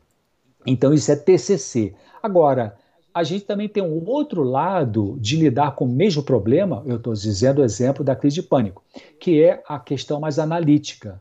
Então, aí, lá no, no, no, tem um artigo que eu escrevi sobre isso. Tem pessoas que criaram um vínculo afetivo com o pai, com a mãe, e que depois transfere para o marido ou para a esposa, né, ou para um filho, ou para uma filha, e que essa pessoa ela acredita no fundo da consciência dela de que ela só consegue funcionar na vida se estiver atrelada a essa pessoa. São aquelas pessoas que o dia que tem, a empresa manda viajar lá para uma cidade longe para fazer um negócio lá, se a pessoa entra em pânico, né? Como se diz, né? Ah, não vou conseguir, como é que eu vou? Ah, nunca saí de casa, nunca eu vou trabalhar volto para casa, eu vou trabalhar, volto para casa. Agora o patrão, a empresa mandou eu lá passar uma semana lá para vender. Então, aí é uma que vínculo é esse? Que coisa é essa? Que tipo de, de crença você criou na sua cabeça que só consegue funcionar se estiver ligado com alguém, né? Tem muitas pessoas que até já falam, ah, eu não consigo almoçar sozinho quando eu vou para a empresa, tem que almoçar na cidade, uh, eu não consigo ir em casa almoçar, então tem que almoçar na rua, eu não consigo almoçar sozinho, tem que ter alguém comigo no restaurante. Mas por quê? Por que não pode ficar sozinho com você? Então aí já entra uma busca de compreensão do que a gente chama de psicodinâmica. O que é psicodinâmica? É a dinâmica das emoções. O que o que tipo de história emocional você tem, que tipo de dor emocional você tem, que tipo de trauma você viveu que fez com que você criasse esse tipo de vínculo que parece que só consegue funcionar com alguém perto, com alguém junto, porque estiver sozinho vai passar mal. Então, veja bem, né, são duas abordagens diferentes. Uma bem objetiva, muda o pensamento. A outra mais subjetiva, mais pessoal, mais profunda, né? Que conflito você tem que te gera essa insegurança. Doutor César. Bom, e eu falei, viu, Pablo, que é, algumas pessoas tinham feito essa pergunta quando estava começando o programa. Eu estava olhando aqui no meu celular e algumas pessoas, esqueci o nome delas agora, duas mulheres pelo menos colocaram isso aqui. É, o que, que eu faço com o problema do meu passado? Pessoas que falam que ainda na vida adulta estão já resolveram o, o, o mal entendido ou o conflito do passado, mas ainda tem alguns sintomas no presente. Olha, primeiro, você já fez as pazes com as figuras do seu passado? Porque tem gente que ainda não perdoou o pai, não perdoou a mãe. O pai e mãe já morreu, enfim, já, enfim, já é vovozinho e tal, mas ainda está entalado, está engasgado, então não fez as pazes com essas figuras do passado. Agora é hora de fazer. Você já perdoou as pessoas que te machucaram no presente, que te traíram no presente ou no passado, no, no passado mais recente ou passado mais longínquo? Você já perdoou? Você já perdoou você mesmo por ter ferido alguém? Você é, é, entende e aceita que as pessoas que te machucaram fizeram o que elas puderam naquela época lá atrás? Pensa bem. As pessoas te machucaram, será que elas conseguiriam funcionar diferente naquela época? Possivelmente não. Elas funcionaram com a lente que elas tinham na vida. Ah, mas devia ter pensado. É, devia ter pensado, concordo com você. Devia ter avaliado o que estava me machucando, concordo com você. Mas elas não conseguiram fazer isso. Por que não conseguiram? Não sei. Não sei. Né? Então, é, a gente se liberta do passado quando a gente entende e aceita que aquelas pessoas que nos machucaram, elas fizeram o melhor que elas podiam com os recursos que elas tinham, com o temperamento que elas tinham. E se você olhar bem a história da infância delas, você vai entender por que elas se tornaram daquele jeito que elas se tornaram. Então, é, alguma, a outra coisa importante é algumas marcas de sofrimento do passado realmente ficam. Deixa eu dizer um exemplo meu. Eu vou me expor aqui um pouquinho para você, não tem problema não. Acho que vai ajudar. Quando eu, eu, nós somos cinco filhos em casa, eu sou o segundo, tenho uma irmã mais velha, vem eu e depois mais três. Somos três homens e duas mulheres. Então, quando a gente saía com meu pai para passear, passear, via uma vitrine, coisa assim, naquela época não tinha shopping, né? Então a gente entrava numa loja, a gente era criança, né? Seis, oito, dez anos, entrava numa loja e meu pai era muito, muito honesto, muito sincero, muito assim, é, organizado e, e, e, ele e muito disciplinador também. E a gente entrava numa loja, eu, ele, mamãe, as crianças, todos nós, e ele falava assim: não bota a mão em nada. Ele falava meio severo, né? para uma criança. E a gente ficava com medo. Imagina uma criança entrar numa loja de brinquedo e não botar a mão em nada. Difícil, né? Um desafio, né? E eu percebi que depois que eu fiquei adulto, quando eu entrava numa loja, a minha mão vinha para trás automaticamente, as minhas duas mãos. Aí eu pensei, o que, que é isso, né? Por que quando eu entro numa loja vou olhar uma vitrine e as minhas duas mãos vão para trás? Eu comecei a perceber isso. Aí eu entendi, ah, tá. É que meu pai dizia, não bota a mão em nada. Aí, o que, que eu comecei a fazer comigo mesmo? Ao invés de me depreciar, ao invés de me rebaixar, ao invés de ficar bombardeando meu pai, ou enfim, perdoei meu pai, etc. E eu comecei, então, quando eu entrava numa loja, agora já parece que faz tempo que não aparece isso, vamos achar, fiquei curado disso, né? Mas uh, quando ainda acontecia isso, eu entrava numa loja, olhava a vitrine, a mão ia para trás, aí eu percebia, então eu comecei a fazer o seguinte: César, fica tranquilo, pode parar, relaxa teu pai não está mais aqui. Não tem problema, você não vai receber bronca mais de ninguém, né? Então eu trabalhava comigo para desmontar essa coisa que eu aprendi erradamente, né? Por um exagero aí de disciplina do meu pai, que foi uma boa pessoa. Então, algumas marcas ficam e pode desaparecer, como essa desapareceu de mim, acho que desapareceu, né? Mas outras talvez vai ser mais difícil desaparecer. Então você vai aprender a lidar com elas. Você pode até brincar um pouco. Tem até um, um, um cientista que fala brinca um pouco com a tua dor, que pode aliviar um pouco a tua dor. Não é brincar no sentido pejorativo da palavra, né? Então é, é, é parar de brigar com o seu sintoma parar de ficar assim, eu não devia estar sentindo isso, meu Deus, já aprendi tudo da minha infância tal. Peraí, Sabe, o teu corpo está produzindo sintoma porque ainda está havendo alguma necessidade aí. Faça as pazes com o teu sintoma, vamos dizer assim, né? E você já desabafou o suficiente? Às vezes, às vezes não desabafou ainda, né? Tem que desabafar com alguém, com Deus, com um psicólogo, com um parente seu que é ético, que sabe ouvir. Né? Fala um pouco da sua dor, de repente falta um pouquinho de desabafo, né? E também é, a última coisa, não fique se atacando. Uma das pessoas que colocou a pergunta falou que fica se atacando, né? Ou, ou fica com raiva porque está com sintoma ainda que teve com a história do passado. Olha só, não fique se atacando porque ainda tem sintomas. É, senão vão ficar dois pesos na sua vida, dois pesos. Primeiro, você tem esses sintomas que são consequência do que você sofreu lá atrás. E segundo, você vai ficar ainda com uma autocobrança, com raiva de você mesma, porque está com esse sintoma. Para aliviar, o que, que você faz? Respira fundo e fala assim: Eu estou em processo de recuperação. Eu estou aprendendo a perdoar esse passado, a me perdoar. O sintoma ainda aparece vez ou outra, mas daqui a pouco ele vai melhorar. Então, pegue leve com você mesmo. Queridos, é isso. Pablo, é com você. Tá bom, eu tenho apenas um, um comentário aqui sobre um assunto e a gente vai para a consideração final para encerrar essa live. Eu agradeço, eu dou um alô aí para o Paulo e a Nery de Loma Linda, aqui nos Estados Unidos, que estão aqui com a gente. Muito bom ter vocês aqui. A psicóloga Thaís Souza, que aliás tem uma palestra muito legal dentro da comunidade, claramente. Ela está aqui também. E, e olha, a gente agradece. E olha só, tem esse comentário aqui do Fernando Soares da Silva. Ele falou o seguinte. Essas palestras foram a resposta de Deus a minhas orações, gratidão. E eu digo para você, Fernando, e para todos vocês, a presença de vocês aqui foi a resposta das nossas orações, minhas e do Dr. César, porque a gente estava orando também para que Deus trouxesse as pessoas para assistirem essa live, assistirem esse conteúdo. Então a gente, de coração, agradece aqui a participação de vocês. Alguns de vocês estão aqui desde o primeiro dia, a primeira live. E, aliás, é, os, os quatro palestras, eu vou deixar os links aqui embaixo na descrição, que você pode assistir depois por mais alguns dias apenas. Mas tem gente aqui da Angola, da Argentina, da Bolívia, né? bastante gente de outros países. Então, obrigado de verdade porque vocês estão aqui. Né? Se não fosse por vocês, a gente não estaria aqui. Né? Então, nós somos é. gratos né, a você, todos vocês, por isso.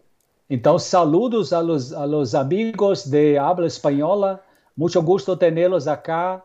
Eh, y es un placer tenerlos acá. Que Deus bendiga a todos de países hispanos. Muito bem. E, a, e a, última, a última pergunta que tem antes da consideração, ela é só dar um, um obrigado aí para Áurea, Maria, Fabiana, Denise, Valderez, a Juceneide, o Felipe, a Maria, o Charles, a Márcia, a Helena, o Emma, Noemi, Adriane, Veridiana, Maria, João, Hélia, Lenilde, enfim. Tem uma lista aqui que continua de pessoas que já entraram para a comunidade claramente, já se inscreveram. Então, obrigado a todos vocês que já se inscreveram é, para a comunidade. E a última pergunta é o seguinte, e várias pessoas comentaram sobre isso, e esse é um assunto que é, em alguns vídeos que o senhor tem, doutor César, tem muitos comentários sobre esse assunto, que é o assunto do suicídio. Né? A pessoa hum. tem a questão mental e acaba afetando o corpo, é, né? a pessoa quer tirar sua vida. Então, tem até uma pessoa que comentou aqui no chat, cujo filho está né, tá sofrendo com essa dificuldade, está pensando em suicídio e tal.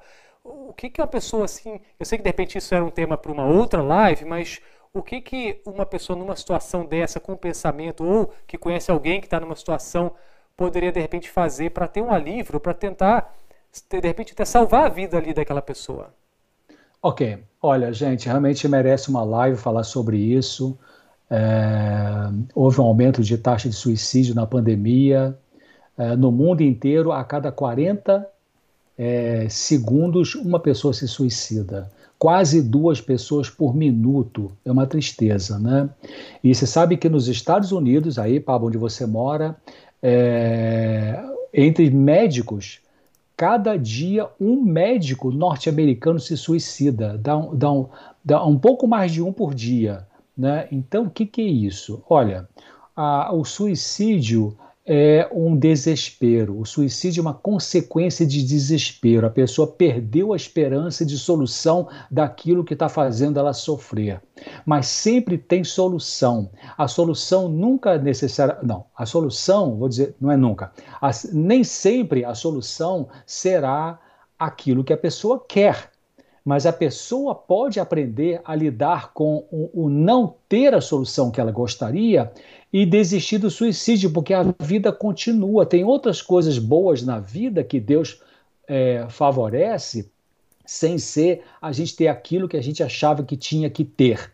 Porque, queridos, é, há uma diferença entre a gente ter o que a gente precisa e ter o que a gente quer. Né? Nem sempre o que a gente quer é o que a gente realmente precisa em termos mais profundos da, do, da existência. Então, a, a pessoa suicida, na verdade, ela não quer morrer. O que, ela, o que acontece é que ela não sabe como continuar vivendo com aquela dor que para ela se tornou insuportável. Então, se você está convivendo com alguém, como essa pessoa que comentou aí, que é, está com ideias suicidas, é, é muito importante você incentivar essa pessoa a falar. Tem muita gente que até levanta perguntas, até perguntas é, é, interessantes, tipo assim, ah, doutor Sé, mas será que se eu for tocar no assunto de suicídio, isso não vai incentivar a pessoa a suicidar? Não, não, não mesmo. Pelo contrário, a pessoa que está pensando em suicídio, ela precisa ter um, um ouvido acolhedor, ela precisa ter alguém que tenha empatia. Empatia é você é, deixar pessoas abafar, a, a, a, acolher essa pessoa, é, ter paciência de escutar a reclamação dela, a dor dela, a queixa dela, o choro dela. É, então você incentiva essa pessoa a falar do que está incomodando, daquilo que ela acha que não tem mais jeito, daquilo que ela acha que perdeu a esperança. Porque quando a pessoa desabafa, ela alivia, né? Então, muito importante isso. Ofereça oportunidades. Se você que está com esse parente com ideia suicida, é um filho, né, Pablo? Parece, né? Se você é, talvez não seja a pessoa com quem esse filho tenha melhor relacionamento, né, melhor abertura, então peça a um parente que esse filho tem boa afinidade para conversar com ele sobre esse assunto. Né? Você vai falar com esse filho, filho, olha, é, eu sei que a gente tem tido alguma dificuldade no nosso contato, mas olha, eu sei que titio fulano de tal gosta muito de você, eu sei que você gosta muito dele, e eu queria que ele ajudasse você e tal, tal. Você né, pede consentimento dessa pessoa aí. Agora, importante isso, incentivar essa pessoa a falar, desabafar, e se ela, e também, claro, tem que ver quais são os outros sintomas que estão juntos aí. Em geral, sintoma, em geral, a ideia suicida está dentro do quadro de uma depressão grave, né? Depressão pode ser leve, moderada e grave. Então, esse indivíduo precisa de acompanhamento psicológico. E se a ideia suicida está realmente muito ativa, muito frequente, né, você tem que fazer as perguntas para essa pessoa. Você já, já tem pensado uma forma de se matar? A pessoa que tem uh, uma, uma ideia suicida definida, vamos dizer assim, ela vai te dizer: ah, sim, outro dia estava no meu trabalho, eu trabalho no centro lá de, da cidade e tal, moro no décimo andar, um dia cheguei pela janela, fiquei olhando como é que seria pular daqui, ou então outro dia estava na, na plataforma do metrô e fiquei olhando o metrô vir pensei como é que será me jogar, ou eu fiquei sabendo ali que na cidadezinha do interior tem um senhor que vende é o chumbinho, né, que é o veneno de rato, já sei o preço, sei como é que eu posso comprar no câmbio negro, é, então, se a pessoa já está elaborando uma forma de se matar, ela tem que ser vigiada 24 horas por dia e levada para atendimento psiquiátrico profissional, porque está com grande risco. Agora, se você incentiva a pessoa a falar da ideia de morte, tudo isso, e você tem que fazer uma pergunta, a pergunta é: me diga uma coisa, se você tiver um dia muito agoniado, muito angustiada, muito triste, muito desesperançosa, desesperançoso, é, e vier a ideia de morte, você acha que você se mataria nessa hora? Não tenha medo de fazer essa pergunta, querido. Não tenha medo, faça essa pergunta. Aí você vai ter dois grandes grupos de respostas. Um grupo de pessoas vai dizer sim. Ah, não, me matar eu acho que não, não tenho coragem, eu acho que seria bom se Deus me levasse, mas eu não me mataria, não. Então você sente um alíviozinho, porque parece que até esse momento não teria um risco de suicida, de suicídio é, grave. Mas se a pessoa, quando você fizer essa pergunta, você teria coragem de se matar numa hora de muita agonia? E ela parar de falar, abaixar o olho, vem lágrimas ou não vem lágrimas, ela fica quieta, demora a responder e depois fala, sim, eu acho que eu teria, essa pessoa tem que ser vigiada e levada para um profissional. Então, em resumo, é, é isso. E você vai explicar para essa pessoa de que quando a mente está deprimida, está numa agonia intensa, a neuroquímica, a química cerebral, é, é como se fosse, fica alterada, fica é, é, anormal, né? E a pessoa é como se ela estivesse usando um óculos que não é dela, então ela enxerga a imagem borrada então, a pessoa que está numa grave angústia, numa grave tristeza, ela não consegue ver além daquela negritude, além da nuvem escura. Ela acha que não tem mais saída. Então você tem que mostrar que tem saída, que quando a química cerebral melhorar, ela vai ver a realidade de outra maneira. Deus pode ajudar para que ela tenha é, força para aceitar uma perda. Vamos supor que a pessoa ficou deprimida porque morreu alguém que ela amava vamos dizer, Covid-19, né? E, e ela ficou desesperada, está numa tristeza profunda, uma depressão e quer se matar porque não consegue viver com a ideia de não ter mais essa pessoa do lado.